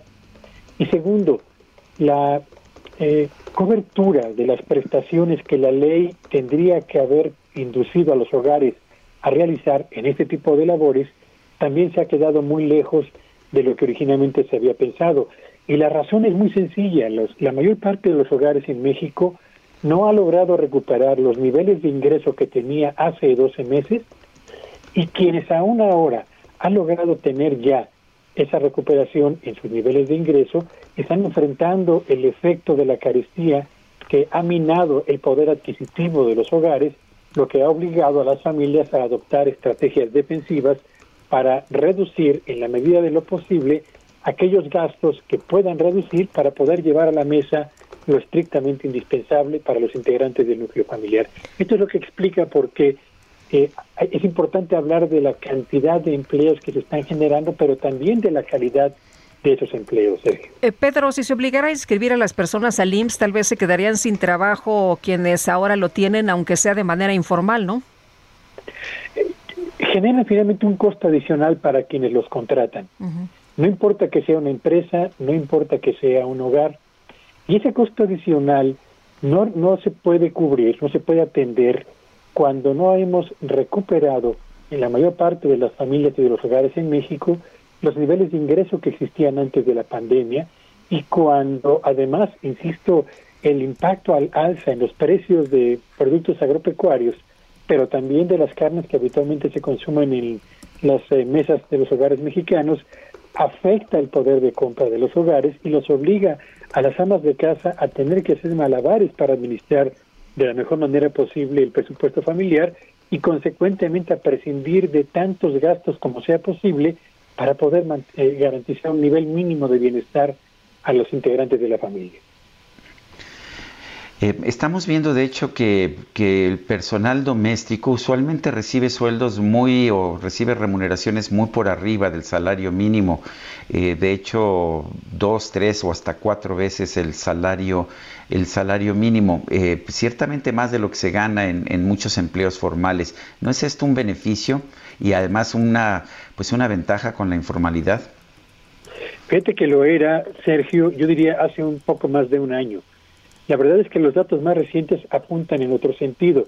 Eh, eh, si tomo como punto de referencia la información que ayer dio el INEGI, resulta que de los 7 millones de mexicanos que han recuperado su ocupación entre junio del 2020 y junio de este 2021, de esos 7 millones, cuatro y medio millones lo han hecho con ingresos que equivalen, en el mejor de los casos, hasta dos salarios mínimos.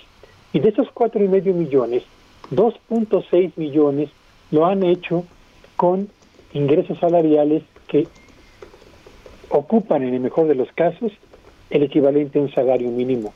Lo que me hace pensar que en el sector informal de la economía, que es donde prevalece este tipo de empleos todavía desafortunadamente, los, eh, la recontratación se realiza con niveles salariales francamente menores a los que prevalecían hace exactamente 12 meses.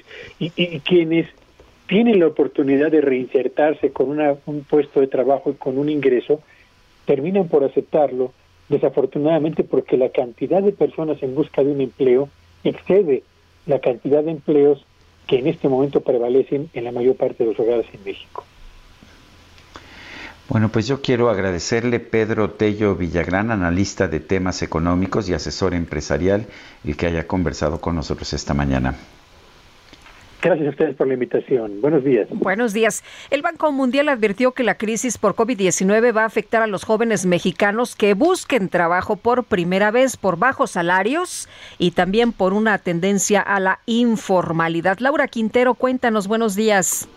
Hola Lupita, Sergio, buenos días. Así es, Lupita. Eh, un documento que publica este organismo internacional titulado El empleo en crisis destaca que México es una economía muy informal. Cerca del 58% de las personas se emplean en este sector y pues finalmente la, la crisis, como sabemos a nivel internacional, golpeó más a los jóvenes y quienes son recién egresados y buscan insertarse en el mercado laboral encuentran pocas oportunidades. De acuerdo con el Banco Mundial, eh, los salarios se han reducido cerca de un 20%. Entonces, los jóvenes eh, enfrentan desánimo, enfrentan condiciones eh, pues difíciles y ante este panorama una opción viable para ellos pues es emprender o insertarse en la informalidad. También destacar que en la cuestión del emprendimiento, debido a que en México eh, la burocracia para acceder a la formalidad o para emprender un negocio formal es muy alta, entonces también en este caso pues se, se, opta por la informalidad. Y nada más un dato muy importante, de acuerdo con la OCDE, antes de la pandemia, 46% de los mexicanos que tenían una preparación universitaria pues no ejercían su carrera, ¿no? Y la mayoría de estos pues se, se insertaban en el mercado informal como taxistas, como comerciantes, incluso ahí el, el reporte destaca optan por eh, emplearse en los tianguis, ¿no? Que son negocios pues muy recurrentes aquí en nuestro país. Estiman que esta cifra pues se va a potenciar ante la falta de oportunidades laborales y ante las condiciones tan difíciles que enfrentan los jóvenes recién egresados. Muy bien, pues Laura, muchas gracias, muy buenos días. Buen día, Lupita, hasta luego. Híjole, el panorama no se ve muy halagüeño, ¿no? Para, para los eh, jóvenes que buscan trabajo por primera vez. Efectivamente, Guadalupe. Son las 8 de la mañana con 48 minutos. Vamos con Antonio Bautista, el es coeditor de la sección de estados en el Heraldo de México. Antonio, ¿qué nos tienes esta mañana? Adelante. Sergio Lupita, buenos días. Bueno, pues las personas con discapacidad intelectual y sus familias se han visto afectadas de manera desproporcionada por la pandemia de la COVID-19 que comenzó en marzo de 2020. La exclusión, la marginación y la discriminación que han vivido a lo largo de su vida se ha magnificado por la ausencia de programas y políticas públicas que las atiendan durante esta crisis sanitaria. Esta, estas son algunas de las conclusiones que surgen de la encuesta sobre el impacto de la COVID-19 en las personas con discapacidad intelectual y sus familias en América Latina 2021, en la que participaron 14 organizaciones latinoamericanas de 11 países que atienden a personas con discapacidad intelectual y sus familias afiliadas a Inclusion International. Los derechos a la salud, la educación y el cuidado de la salud mental fueron los más afectados, de acuerdo con el estudio elaborado mediante encuestas en línea en Argentina, Bolivia, Brasil, Chile, Colombia, Ecuador, México, Nicaragua, Paraguay, Perú y Uruguay. Al consultar sobre las discapacidades, las respuestas más frecuentes fueron dificultad para recordar, concentrarse, hablar, bañarse y 24% respondió otro y señaló que tiene discapacidad intelectual o síndrome de Down. De acuerdo con los datos, la mayor carga del cuidado de este sector de la población recayó en las mujeres, en 87.14% de los casos consultados, con una edad promedio de 45 años. Esto se suma al hecho de que las mujeres desempeñan en ocasiones una actividad remunerada en forma presencial o en línea y que por la pandemia, en la, por la atención que requiere para apoyar a una persona con discapacidad, además de las labores del hogar, esto puede incidir en la necesidad de abandonar las actividades que realizaban de forma remunerada antes de la pandemia. La encuesta reveló también que las familias tuvieron que hacerse cargo de la educación de sus hijos con discapacidad intelectual sin pues tener una preparación adecuada, debido a que si bien los maestros de la región recibieron capacitación para dar clases en línea, los eh, estudiantes con discapacidad no siempre tienen acceso a Internet o plataformas accesibles para las clases. En el caso de México, el programa eh, Aprende en Casa, si bien logró agregar algunos contenidos accesibles para personas con discapacidad en, en su página web y la SED proporcionó libros de texto gratuito en braille, estas acciones no alcanzaron a beneficiar a las localidades rurales, ya que no cuentan con acceso a Internet, energía eléctrica y además, pues la lejanía de sus localidades dificultó el acceso a estos apoyos. En materia de salud, se detectó que la Secretaría de Salud, en colaboración con organismos gubernamentales y asociaciones civiles, elaboraron una guía para la protección de la salud de las personas con discapacidad en el contexto de la, de la COVID pero no se tiene registro de que haya sido implementada para generar una atención incluyente en los servicios de salud públicos y privados. De acuerdo con el Censo Poblacional de 2020, en el país hay 20 millones 800 38.108 personas con alguna limitación, discapacidad o problema o condición mental, lo que representa 16.5% de la población total. Eh, destaca Oaxaca con 6.6% de su población con alguna discapacidad, seguido de Guerrero con 6% y Tabasco también con 6%. Quintana Roo indica que tiene 3.6% y Nuevo León registra 3.8%. De acuerdo con la encuesta, 80% de los gobiernos proporcionaron información accesible y en el caso de México, tuvo el mayor porcentaje con 96%, pero esto no implica que fuera accesible y funcional para todos y bueno, el medio más utilizado para acceder a esta información fueron las redes sociales la televisión, pero principalmente las organizaciones, las escuelas y las personas. Las organizaciones que atienden a personas con discapacidad intelectual hicieron un llamado para que los gobiernos pues cumplan con la Convención de Derechos de Personas con Discapacidad y establezcan programas y políticas sociales con la participación de las familias y de las personas que integran este sector de la población, Sergio Lupita. Antonio Bautista, gracias por este reporte. Buenos días. Buenos días. Y vamos ahora con Alan Rodríguez, por allá en Palacio Nacional. Alan, ¿qué tal? Muy buenos días. Muy buenos días. En estos momentos tenemos una manifestación por parte de trabajadores del Instituto Nacional de Electricidad y Energías Limpias, mejor conocido como el INEL, los cuales fueron despedidos injustificadamente. Ellos están solicitando el respeto a sus derechos laborales, así como el pago de las liquidaciones para aquellos trabajadores que fueron dados de alta. Comentan que son más de 260 los afectados y por este motivo vienen a solicitar el apoyo del presidente de la República, Andrés Manuel López Obrador. Por otra parte, comentarles que más temprano estuvo en ese punto personal de la Secretaría de Salud, los cuales han estado trabajando sin basificación en el estado de Chiapas, por lo cual solicitan su regularización luego de 15 años sin un trabajo con un contrato definitivo. Ya por último, Sergio Lupita, comentarles que se acaban de retirar los eh, manifestantes normalistas por parte del estado de Chiapas, quienes solicitan la liberación de 95 de sus compañeros detenidos durante una protesta el pasado 26 de mayo, esto en Mactumatza. Por lo pronto, Sergio Lupita es el reporte de las movilizaciones que se han registrado esta mañana en el primer cuadro de la capital.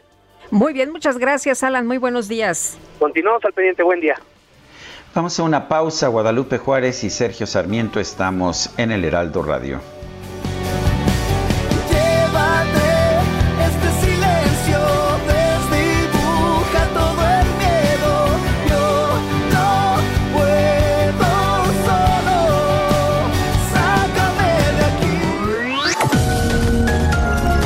Sergio Sarmiento y Lupita Juárez quieren conocer tu opinión, tus comentarios o simplemente envía un saludo para ser más cálida esta mañana. Envía tus mensajes al WhatsApp 5520 109647.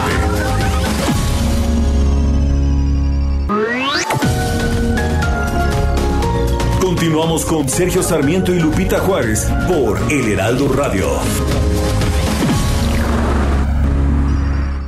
Amigos del Heraldo Radio, esta temporada de vacaciones, JLN Labs y Aeroméxico cuidan a todos los viajeros con una alianza especial y ofrecen un precio preferencial a los pasajeros de Aeroméxico y Delta Airlines en pruebas COVID-19. Pueden hacer su prueba PCR desde 1.699 pesos y la de antígenos desde 450 pesos. Resultados en menos de 8 horas. Agenden su cita a domicilio y envíen un WhatsApp al 5530 260609 o si prefieren, visiten sus sucursales. Para más detalles, consultar www.jlnlabs.com.mx diagonal aeroméxico-medio ESP. Continuamos. Canto de tristeza, porque lo nuestro terminó. Te vas, ya nunca volverás, te olvidarás de mí. Y hoy muy triste me quedo solo sin ti. Que seas muy feliz, deseo mi amor. Que nunca llores, que nunca así. Escucha esta canción que escribí para ti. Seguimos escuchando música de interpretada por Kalimba. Esto se llama He venido a pedirte perdón. He venido a pedirte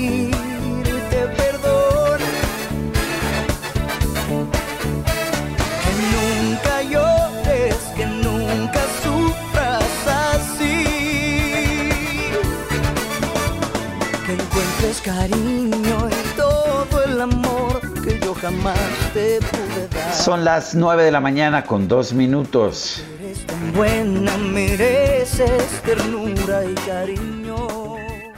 Julio, Julio. Oye, ¿ya descargaste este rolón? Para un buen rolón o aerosol, descarga la app Soriana, porque pongo todos los desodorantes Gillette, Old Spice y Secret al 3x2. Sí, desodorantes al 3x2. En tienda o en línea, tú pides y Julio Regalado manda. Solo en Soriana. A julio 29. Aplican restricciones.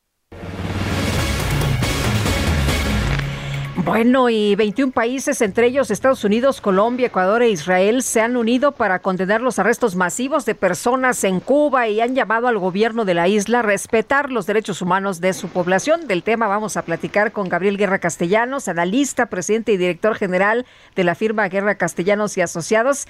Y querido Gabriel, ¿cómo estás? Muy buenos días, qué gusto saludarte. Lupita, igualmente, muy buenos días, qué gusto. Sergio, también un abrazo a los dos. Hola, Gabriel.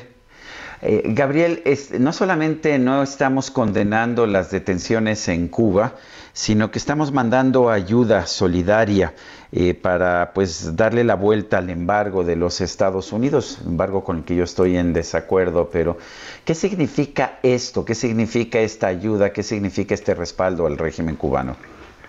Mira, eh, Sergio, yo creo que eh, la postura de México tradicionalmente ha sido esta. Eh, desde tiempos de López Mateos, eh, el gobierno mexicano ha sido bastante empático y solidario con el gobierno cubano eh, y salvo ocasiones muy puntuales, recuerdo eh, en algún momento durante el sexenio de Ernesto Cedillo, recuerdo también, eh, aunque fue mucho menos afortunado el modo en que lo hizo Vicente Fox con aquel Come si te vas, pero en términos generales México ha escogido siempre eh, una vía, digamos, de, de buena relación con el régimen cubano.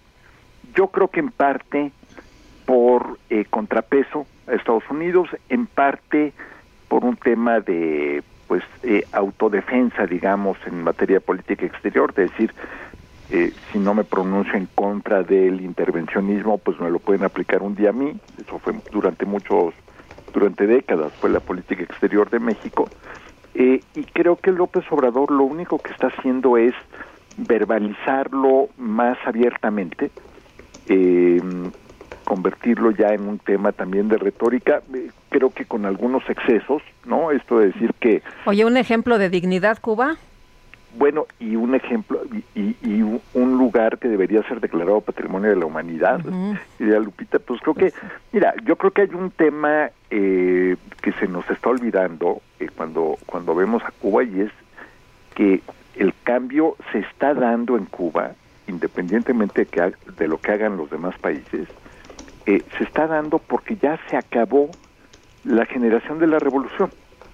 Se acabaron los eh, Castro, ya no está Fidel, ya no está Raúl, ya la nueva generación no tiene esta mística, la mayoría de los cubanos pues no vivió eh, los tiempos revolucionarios y hay una exigencia de cambio muy fuerte. Yo no veo que el régimen se esté adaptando a tiempo y creo que aquí lo que le toca hacer a México es apoyar la apertura, eh, condenar los abusos a los derechos humanos, por supuesto, y a las libertades, pero también eh, ayudar a encontrar vías de diálogo, porque lo que más nos interesa a todos, yo creo, Sergio Lupita, es que la transición en Cuba sea pacífica, sea ordenada, se dé sin, sin violencia eh, y sin sangre. Y mm, ahí es donde México debería estar ocupado en ayudar. Eh, creo que está bien que se mande ayuda humanitaria, no, eso no me parece mal, lo hacemos con muchos otros países eh, y la recibimos también a veces, pero eh, creo que estar apoyando tan eh, expresamente al régimen cubano, pues realmente no sirve a nada más que a un sectorcito de la izquierda en México, que ni siquiera es el gobierno, porque creo que ya lo hemos platicado, este gobierno de izquierda tiene lo que ustedes y yo tenemos de eh, voleibolistas de playa. Eh, Gabriel, el, ah, por supuesto que somos solidarios, pero por ejemplo al pueblo de Haití no, no fue el gobierno de la República el que lo apoyó, fueron las, las personas, eh, hubo aportaciones particulares y se mandaron al pueblo de Haití en su momento. Esta ayuda parece ser más política y más que vemos que se están mandando medicamentos en un momento en que hay desabasto de medicamentos en México, se están mandando combustibles también y no estoy muy seguro de si esto pues pueda implicar ah, eh, después sanciones para Pemex, que es el, pues, la empresa que está eh, mandando este combustible. Me, refiero a sanciones por parte del gobierno de Estados, de Estados, Unidos, que no sanciona las aportaciones humanitarias, pero combustibles parece ser otra cosa. Sí, mira, podríamos, eh, podríamos discutir, y no, no estoy seguro de, cuáles sean los términos legales que rijan eh, el envío de combustible, sí tiene una finalidad eh, humanitaria el combustible, ¿por qué? Porque sin combustible pues no funciona nada, eh, prácticamente ninguna economía, menos en una economía tan rústica eh, como la cubana y tan limitada, pero eh, yo coincido contigo, Sergio, en que deberíamos ser un poco más parejos. Eh, entiendo la necesidad de evitar un estallido en Cuba y creo que parte de las protestas recientes tuvieron que ver con eh, problemas puntuales de escasez que generaron un enorme malestar y también de medidas eh, pues muy torpes de parte del gobierno cubano que restringió la importación de artículos de primera necesidad y la posibilidad de que de que cubanos eh, de fuera de Cuba pudieran llevar eh, medicamentos, alimentos, en fin, a sus, a sus familiares. Pero creo que, insisto, lo que tendría que estar haciendo el gobierno de México ahorita es tendiendo puentes con el régimen, con los opositores, que tampoco se ve, y esto es algo que yo creo que no es bueno, eh, no se ve un liderazgo opositor, ni dentro ni fuera de Cuba.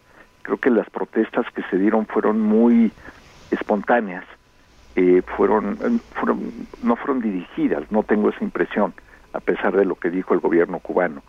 Eh, simplemente creo que fue una erupción y tan es así que no hemos visto demasiada continuidad de las protestas. Eh, se ve en Miami, pero no se ve en Cuba.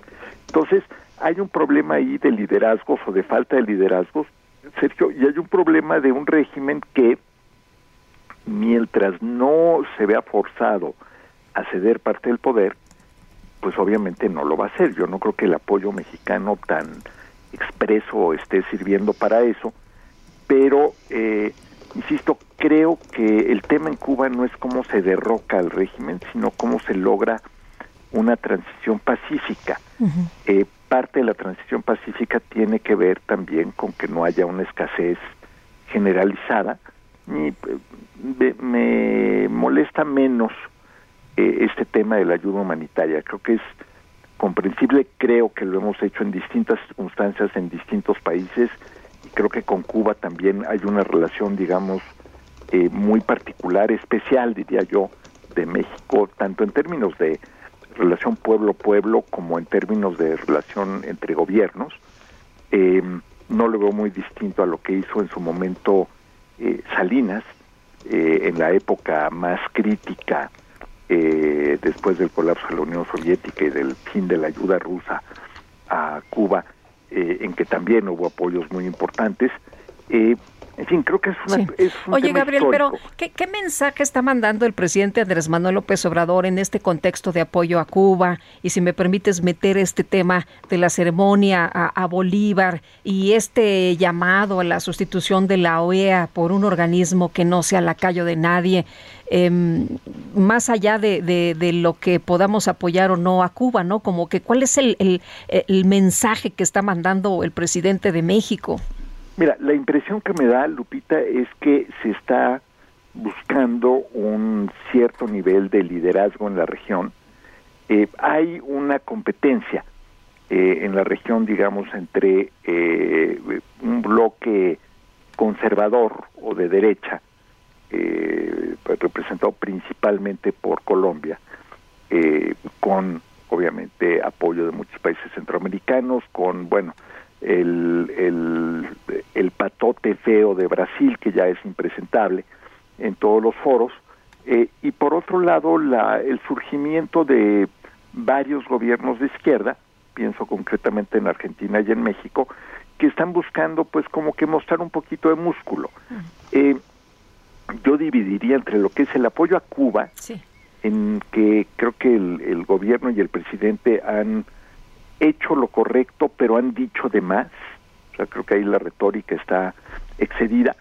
Y en el tema de la OEA, en que, híjole, eh, creo que la OEA es indefendible.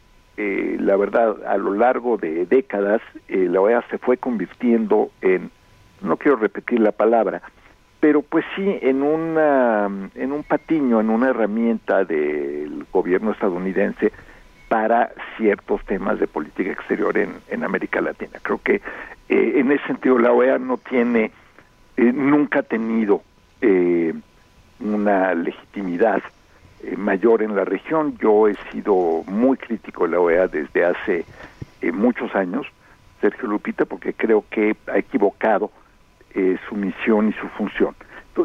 Buscar una nueva alternativa no es la primera vez. De hecho, el CELAC, el foro en el que expresó esto el presidente, fue eh, idea y creación en buena parte de Felipe Calderón. Eh, otro archienemigo del presidente Carlos Salinas fue impulsor, recordarán ustedes, de las cumbres iberoamericanas y del eh, Grupo de Río, que buscaban también ser alternativas eh, regionales sin la presencia de Estados Unidos. Entonces, pues digo, chistoso como en la política exterior al final termina uno a veces apoyando o haciendo lo que hicieron los los este archi recontrarrivales, pero eh, el problema es mezclar el discurso procubano, eh, este discurso bolivariano que podría ser muy aceptable si no estuviera ya cooptado por el régimen venezolano, que hizo de, de la revolución bolivariana a su bandera, pero sí creo que hace falta un eh, organismo más representativo, sí creo que hace falta una eh, alternativa no tan dominada, no tan burda y obviamente dominada por la agenda de Washington. Eh, eso no es lo correcto. Mira, yo, yo ahí eh, creo que no le va a gustar a muchos en Washington, sin duda. Eh, no le va a gustar, por supuesto, al sector más conservador en México, pero creo que tener una política exterior más activa no está mal. Eh, y nos preocupaba mucho, a mí me preocupaba mucho ver un gobierno que no se estaba metiendo para nada en lo internacional. Los primeros tres años de este gobierno, eh, salvo esto, han sido de mutismo en asuntos internacionales. Eh, qué bueno que se quiera jugar un papel más activo en la región. La Muy gran bien. pregunta que yo me haría, y que yo creo que es la que viene, eh, eh, en la que viene envuelta tu pregunta, eh, Lupita, es ¿para qué? ¿Qué queremos lograr con esto? Y ahí es donde no estoy muy seguro de conocer la respuesta. Pues Gabriel, como siempre, gracias por platicar con nosotros. Muy buenos días. Muchas gracias, Lupita. Muchas gracias, Sergio. Que tengan muy buen Gracias. Gracias. Es Gabriel Guerra Castellanos, analista, presidente y director general de la firma Guerra Castellanos y Asociados. Y no dejamos el tema. Este fin de semana el presidente López Obrador afirmó que no debe descartarse la sustitución de la Organización de los Estados Americanos por un organismo verdaderamente autónomo, un organismo que no sea lacayo de nadie, es lo que dijo el presidente. Maximiliano Reyes Zúñiga es subsecretario para América Latina y el Caribe de la Secretaría de Relaciones Exteriores. Señor subsecretario, buenos días, gracias por tomar nuestra llamada. Buenos días, eh, Sergio. Buenos días, Lupita. Muchas gracias eh, a ustedes. Un saludo al auditorio. A Buen día. ¿Cuál es, ¿Cuál es el mensaje del presidente de la República? ¿Es un rompimiento con la OEA y quizás con Estados Unidos? ¿Un acercamiento a Venezuela y Cuba? Eh, no, el mensaje es, eh, y en el sentido de lo que comentaba Gabriel y de la pregunta con la que cerró Gabriel eh, su participación que, que la escuché, es que necesitamos un organismo continental que nos ayude a resolver eh, los retos y los problemas que tienen los pueblos y gobiernos eh, americanos. Y no un organismo injerencista, intervencionista o supeditado a ciertos intereses que nos divida en lugar de converger, eh, en lugar de hacernos converger, porque finalmente ese es el espíritu del multilateralismo, el espíritu que animó la creación de las Naciones Unidas después de la Segunda Guerra Mundial, fue eh, justamente encontrar soluciones equitativas entre todos a el nuevo orden mundial que se planteaba en aquel entonces. Y permítanme poner un ejemplo, porque incluso el presidente López Obrador en su discurso del sábado eh, comentó que necesitábamos algo similar a la Unión Europea. Ahora, eh, en nuestros temas eh, tan vigentes como son la pandemia y las vacunas, hace dos, eh, un mes y medio, dos meses, la Unión Europea puso una demanda en tribunales comerciales internacionales contra un laboratorio productor y distribuidor de vacunas por la entrega tardía de vacunas eh, a los países miembros de la Unión Europea. Y, y acá eh, la OEA pues no solamente no pone una demanda porque no hay vacunas, sino no consigue ni un hielito, ¿no? Para las vacunas. A eso se refería el presidente. Eh, y justamente plantear un nueva, una nueva manera de relacionarnos en el continente más equitativa, más respetuosa, menos injerencista, fundamentada en la, en la cooperación, eh, más que pues en la intromisión o en la posición o en la declaración permanente política electoral de los asuntos internos de los Estados miembros. Eh, Maximiliano, lo que Ese es el decía, lo que decía Gabriel Guerra es eh, eh, eh, sí se que coincidía pues con que necesitamos un organismo más representativo, es lo que nos estás diciendo, un organismo más representativo y con una agenda propia. Representativo y funcional, eh, agregaría yo.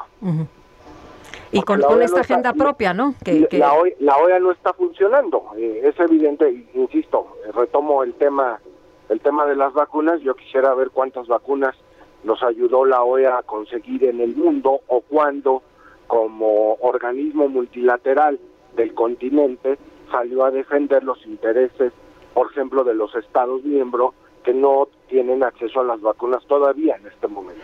¿Cuán- ¿Cuántas vacunas consiguió la CELAC? Perdón.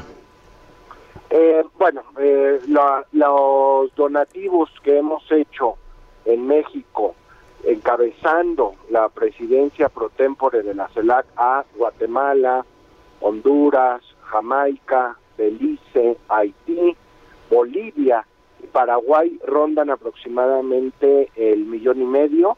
Son dosis de la vacuna que hicimos junto con Argentina, cuyo principio activo se está produciendo allá y se está envasando acá.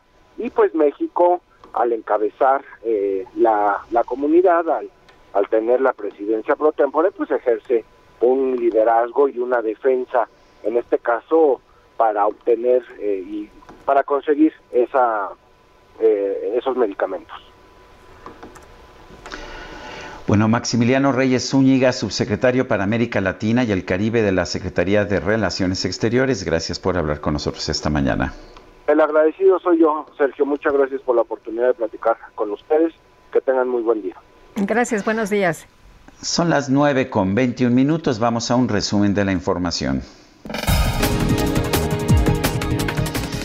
En Palacio Nacional, el subsecretario de Prevención y Promoción de la Salud, Hugo López Gatel, destacó que durante la tercera ola de la pandemia en México se ha registrado una menor letalidad por COVID-19. La vacuna o las vacunas contra COVID ya redujeron la mortalidad en personas de mayor riesgo, que son las personas de mayor edad. Y aquí se refleja por la letalidad. La letalidad es un índice epidemiológico que refleja la probabilidad de morir como consecuencia de una causa específica. En esta situación, desde luego, es COVID. Cuando tuvimos el punto máximo de la primera ola, la probabilidad era de 22%. En la segunda ola, la probabilidad de morir por COVID era la mitad, 11%. En este momento es menos del 2%.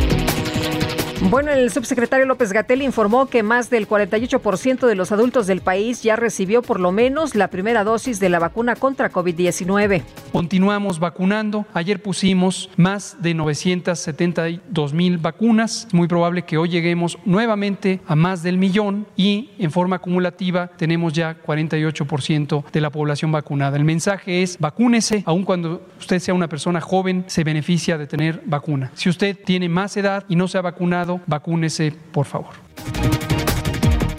El Fondo Monetario Internacional advirtió que la falta de vacunas contra el COVID-19 está haciendo más lenta la recuperación económica de los países emergentes. Y las autoridades de protección civil de Alemania emitieron una alerta de amenaza extrema por una explosión registrada en un parque empresarial de industrias químicas de la ciudad de Leverkusen.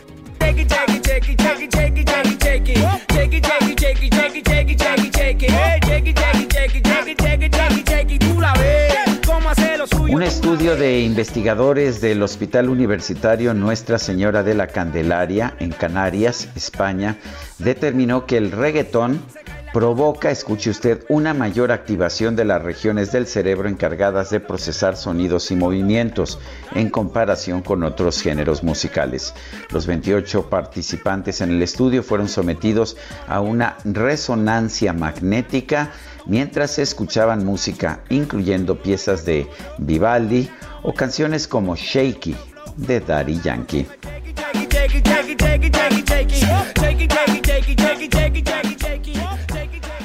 Bueno, y a mí que me gusta Vivaldi, aunque también me gusta Daddy Yankee, ¿eh? debo reconocer. Oye, qué, qué bueno, porque y, y, que le aclares aquí a, a nuestro DJ Kike, porque si no ya sabes que nos va a poner puro reggaetón. Efectivamente, para, para mantenernos, uh, mantenernos activos. Eh, activos. Mentalmente. Bueno, son las 9 de la mañana con 24 minutos, 9 con 24. Guadalupe Juárez y Sergio Sarmiento estamos en el Heraldo Radio, en la mayor cadena de radio de nuestro país. Regresamos en un momento más. Todo lo que hago, te lo quiero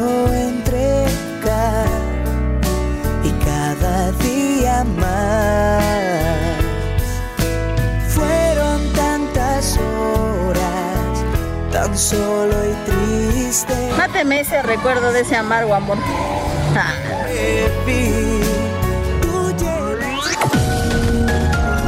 Sergio Sarmiento y Lupita Juárez quieren conocer tu opinión, tus comentarios o simplemente envía un saludo para ser más cálida esta mañana.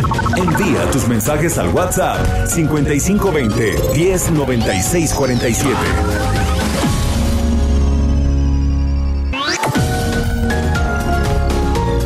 Continuamos con Sergio Sarmiento y Lupita Juárez por El Heraldo Radio. Hola amigos del Heraldo Radio, qué gusto saludarlos. Saben, hemos escuchado cada vez términos como servicios en la nube, colaboración, seguridad informática y física, servicios administrados, Internet de las Cosas o las redes empresariales. Y bueno, todo esto hace más efectivos los procesos de las empresas, no importando su tamaño. ¿Pero quieren saber más al respecto?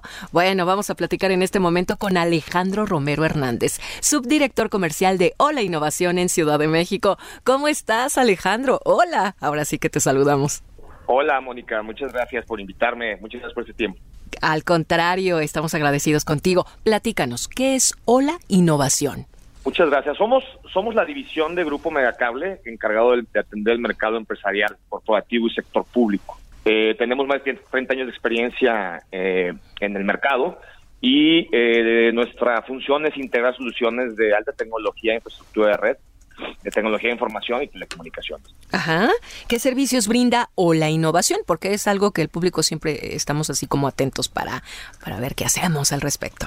Mira, nosotros nos especializamos en servicios administrados, en comunicaciones unificadas, colaboración, redes empresariales, cloud, ya sea pública o privada, tenemos nuestro data center en Guadalajara y todos los temas relativos a seguridad física y lógica, desde biovigilancia inteligente uh -huh. hasta ciberseguridad y además Internet de las Cosas y, y una, una, gama completa de soluciones de TI. Claro, se pueden realizar videoconferencias internas con clientes de forma privada y segura, ¿sí o no?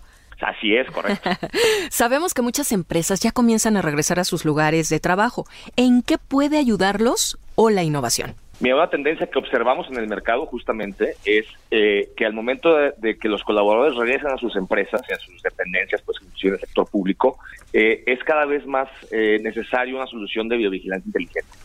Que, te- que tenga capacidad de, de tener analíticos y que pueda geolocalizar a la gente, reconocimiento facial, eh, también que mida temperatura, cámaras térmicas que permitan saber si alguien trae alguna eh, temperatura fuera de rango para eh, tener tomar las precauciones adecuadas y eh, inclusive para tener temas de medición de cuántas personas están dentro de una, de una oficina y tener alertas a través de ellas, ¿no? Entonces, esa es una tendencia que estamos observando, además de que hacia el exterior, pues, puede tener analíticos para, para reconocimiento de placas, este, y por, a controles de acceso, ¿no? Eh, básicamente. Qué interesante. ¿Qué, ¿Cómo puede ayudar o la innovación en el tema de ciberseguridad? Que bueno, pues estamos atentos a esta parte. Sí, claro, ha habido ha habido bastantes casos, ¿no? Últimamente de, de ataques a instituciones públicas y privadas y, y se roban la información y finalmente pues esa información nos llevan a nosotros ahí en el en el camino. Nosotros contamos con un, un centro de monitoreo de, de seguridad que se llama SOC, eh, a través del cual nosotros protegemos la- el perímetro de nuestros clientes. De esta manera evitamos que los hackers eh, puedan atacar desde el exterior y puedan robarse la información que, que, que contiene ese, ese equipo.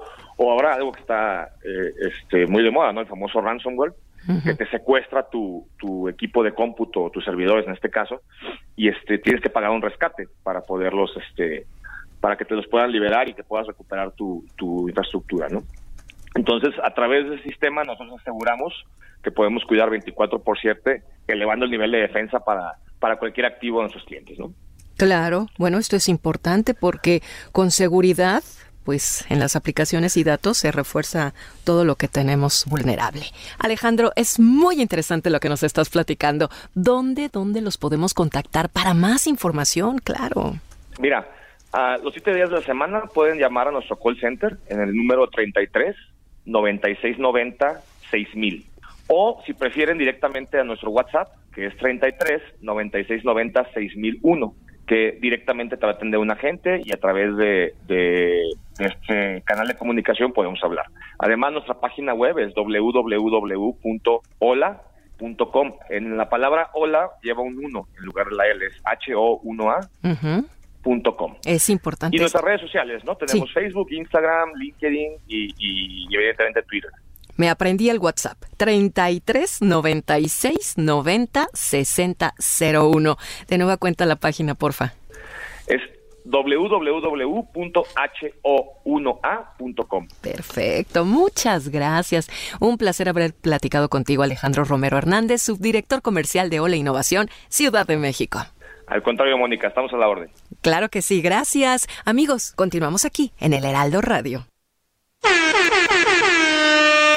En vivo. En vivo. Desde el Olimpo. La micro deportiva. Puro ritmo chido, me cae que sí, ¿eh? Tengo una nota, no la toca ni Beethoven. Tengo una nota, no la toca ni Beethoven. Tengo una nota, no la toca ni Beethoven. Cuando estoy arrebatado, los ojitos se me ponen. Tengo una nota, no la toca ni Beethoven. Tengo una nota, no la toca ni Beethoven. Tengo una nota, no la toca ni Beethoven. Cuando estoy arrebatado. Bueno, pues aquí nuestro DJ Kike no encontró a Vivaldi, pero sí encontró esto que no toca ni Beethoven para mayor activación de las regiones cerebrales. ¿Qué tal? Pues me parece muy bien, mi querido Julio Romero. Tú siempre manteniéndonos activos. ¿Cómo estás, Sergio Lupita, amigos del auditorio? Qué placer saludarles. Es que se confundió, es Beto, ven, es el líder ahí de la ruta. Pero bueno, en fin, esta micro deportiva que el día de hoy se viste de manteles largos. Queremos mandarle el cacharpo, DJ operador Quique y un servidor.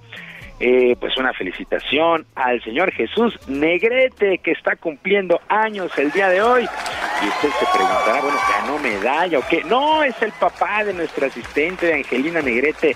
Le mandamos un gran abrazo, don Jesús, pásesela muy bien. Coma mucho pastel, que lo consientan y por supuesto el día de hoy, ya sabe usted, no paga en la ruta de base a base, por supuesto.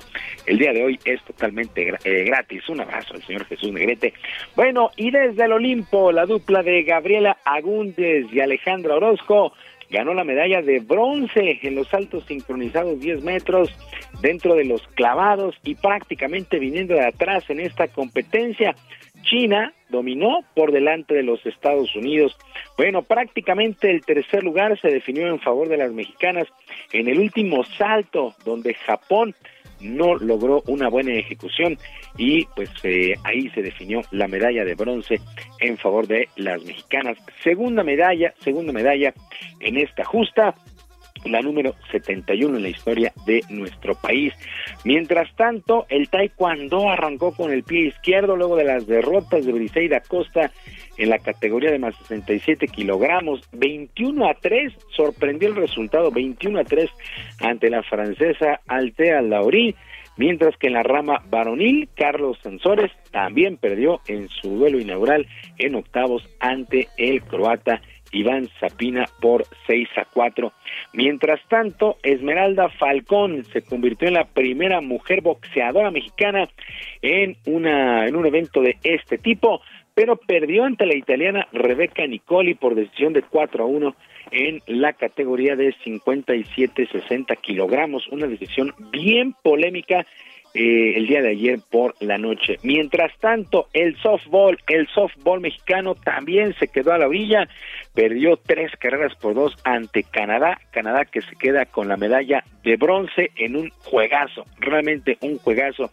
Mientras tanto, Aida Román, Aida Román fue eliminada en los 16 del tiro con arco individual, cayó 6 a 2 ante Brioni Pittman de la Gran Bretaña. Aida, de hecho, en su última flecha solamente pudo tirar un 3 ahí en el blanco, dejando el triunfo a su rival. Llamó poderosamente la atención esta actuación de Aida Román, que era una esperanza seria de medalla, pero hasta ahí llegó hasta 16 de final la segunda ronda.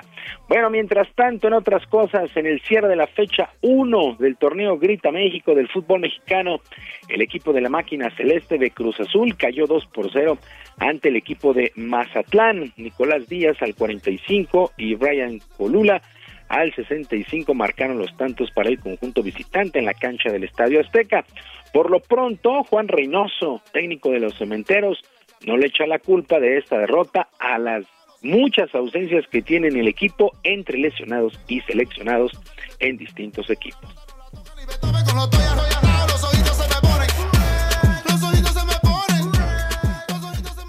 Pero hoy nos quita el sueño resolver el presente con los que hoy jugaron.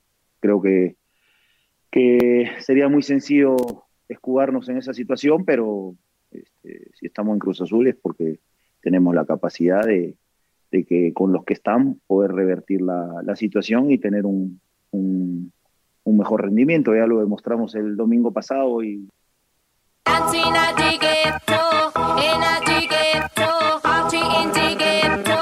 bueno, pues así es que ya se completó la jornada 1.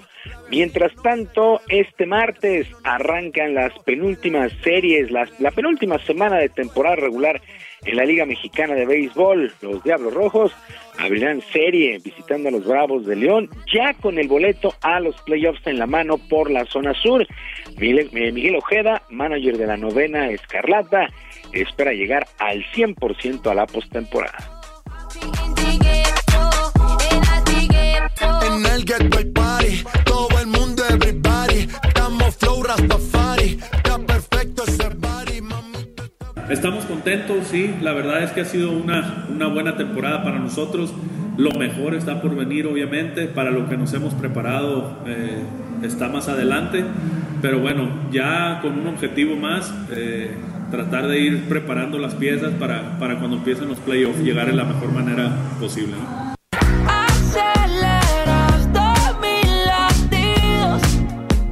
Los Diablos que han dominado la zona sur y buscan su título 17 en su historia. Así es que ya, penúltima semana de temporada regular en la Liga Mexicana de Béisbol.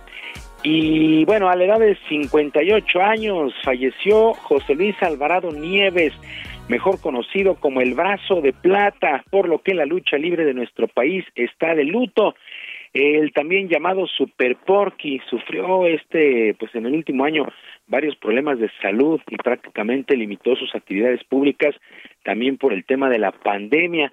por más de 40 años en los encordados, se ganó el cariño del público gracias a su carisma.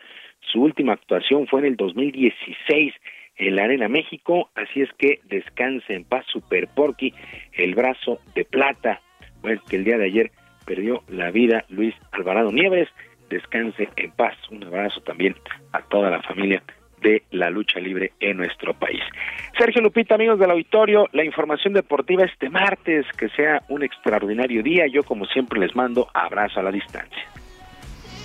Muy bien, Julio Romero, un fuerte abrazo. Buen día para todos. Bueno, y vámonos ahora con la colaboración de Marta Bárcena, columnista del Heraldo de México. Adelante.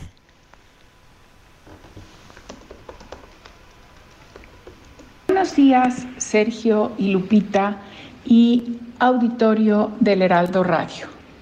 Hay ocasiones que desde la distancia se aprecia mejor la interacción de México y los mexicanos con artistas universales y se recuerda que nuestro país ha sido tierra de acogida para creadores de diversas nacionalidades. Visité en Cataluña recientemente dos lugares relevantes en la vida y obra de Salvador Dalí, el gran pintor surrealista.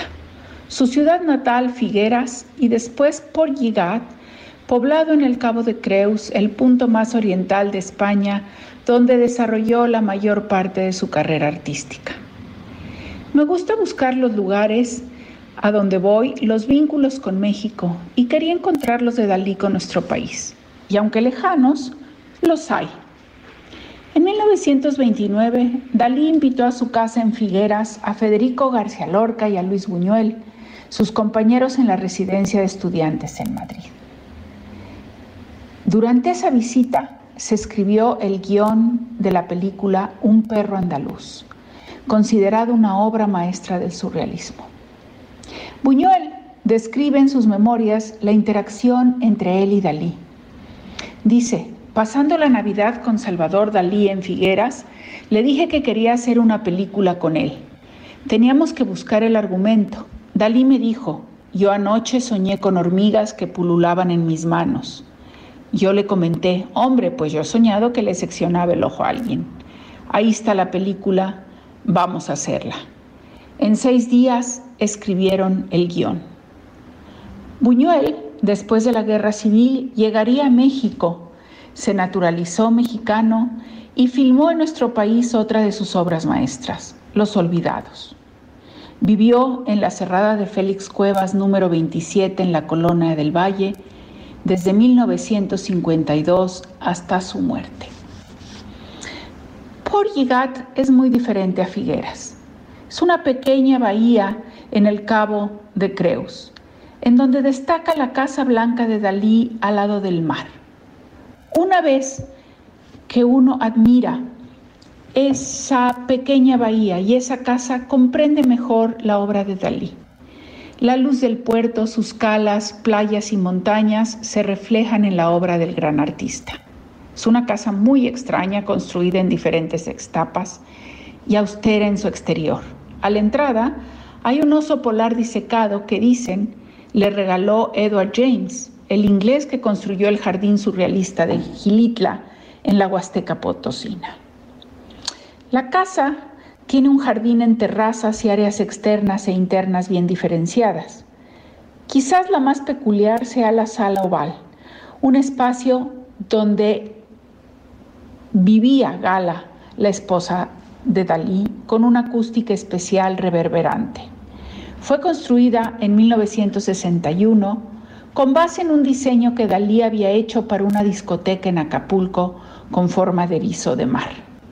Esa discoteca, que se iba a llamar Dali Night, nunca se construyó ni Dalí visitó México. El diseño lo hizo Dalí a invitación de César Balsa, el hotelero de origen español, que tenía varias propiedades en México.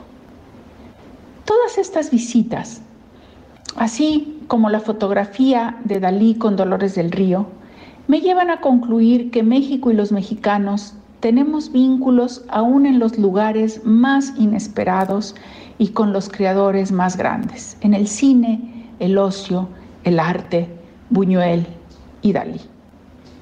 Buenos días y un saludo a todo su público. Muy bien, gracias Marta Bárcena, columnista del Heraldo de México. Son las 9 de la mañana con 47 minutos. Viene Alex, no me cae nada bien. Lo que sí te cae bien es venir a Soriana, porque pongo todos los yogurts y congelados al 3x2. Como YoPlate batido natural de un kilo, lleva 3 por 73.40 y ahorras 36.70. Tú pides y Julio Regalado manda. Solo en Soriana. A agosto 2. Aplican restricciones. Gastrolab con el chef Israel Arechiga. Israel Arechiga, ¿qué nos tienes esta mañana? Buenos días.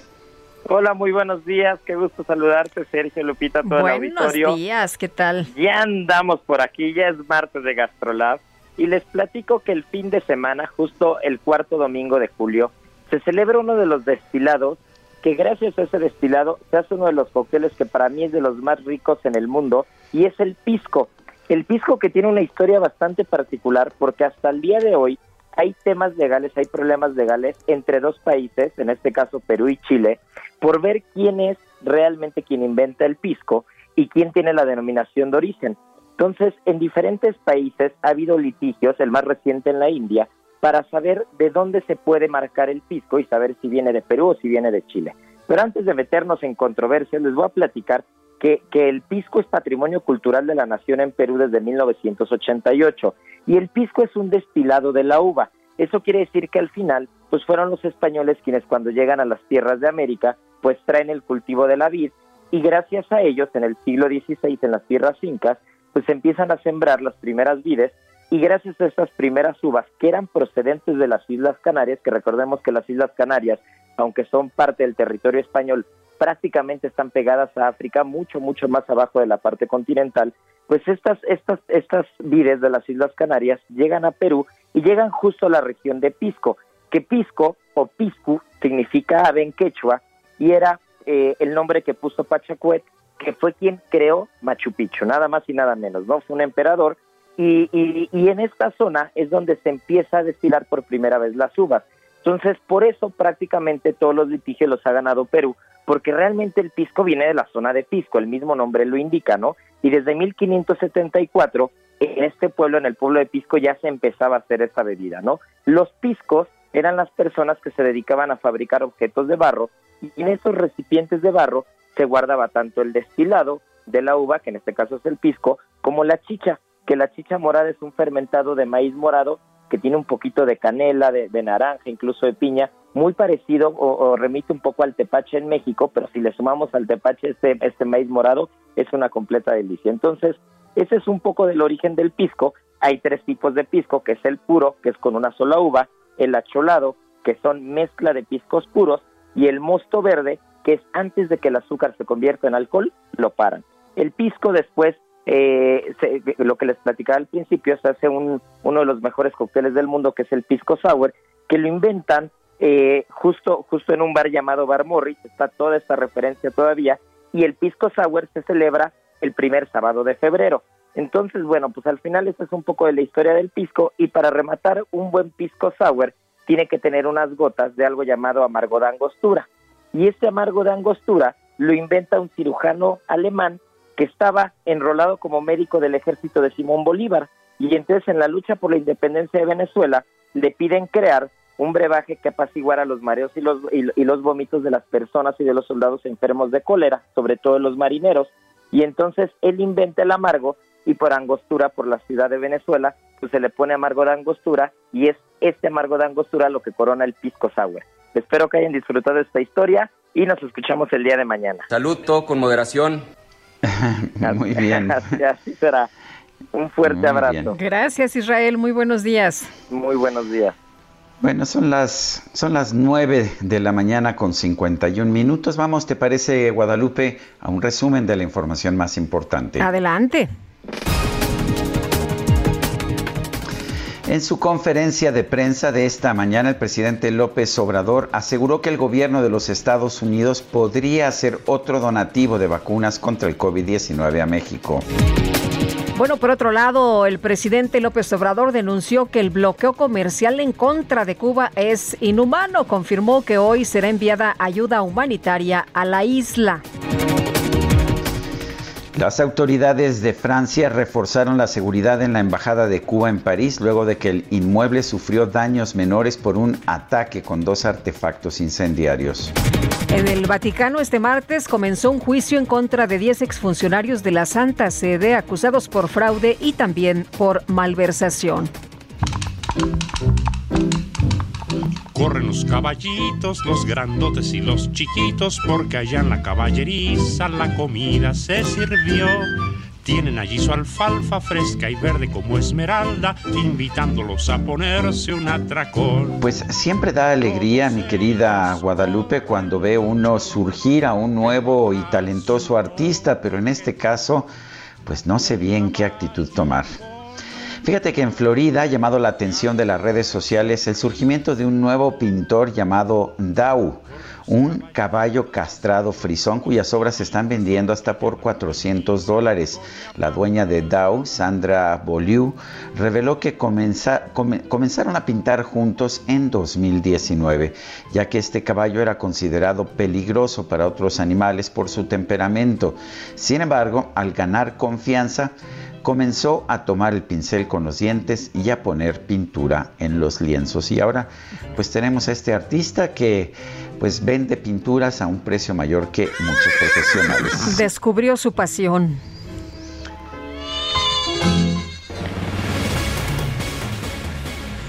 Bueno, tenemos que irnos ya, Guadalupe. Hay... Uh, pues personas dentro de nuestro equipo que tienen que salir disparadas a Van vacunarse. A la vacuna, ¿verdad? A la vacuna, vamos pues y nosotros pues vamos a, a, permitirles hacer eso siempre, siempre es importante vacunarse, pero no se le olvide, no se le olvide, en esta tercera ola hay que seguir con las precauciones, hay que seguir utilizando el cubrebocas.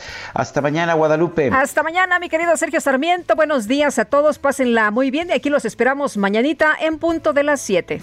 Hasta entonces, gracias de todo corazón. Y eso sería todo.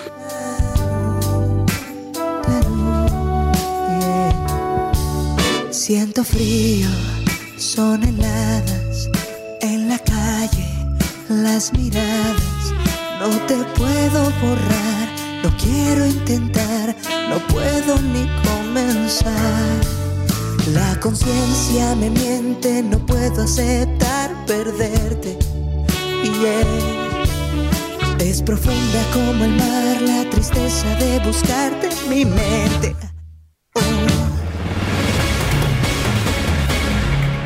Heraldo Media Group presentó Sergio Sarmiento y Lupita Juárez por El Heraldo Radio.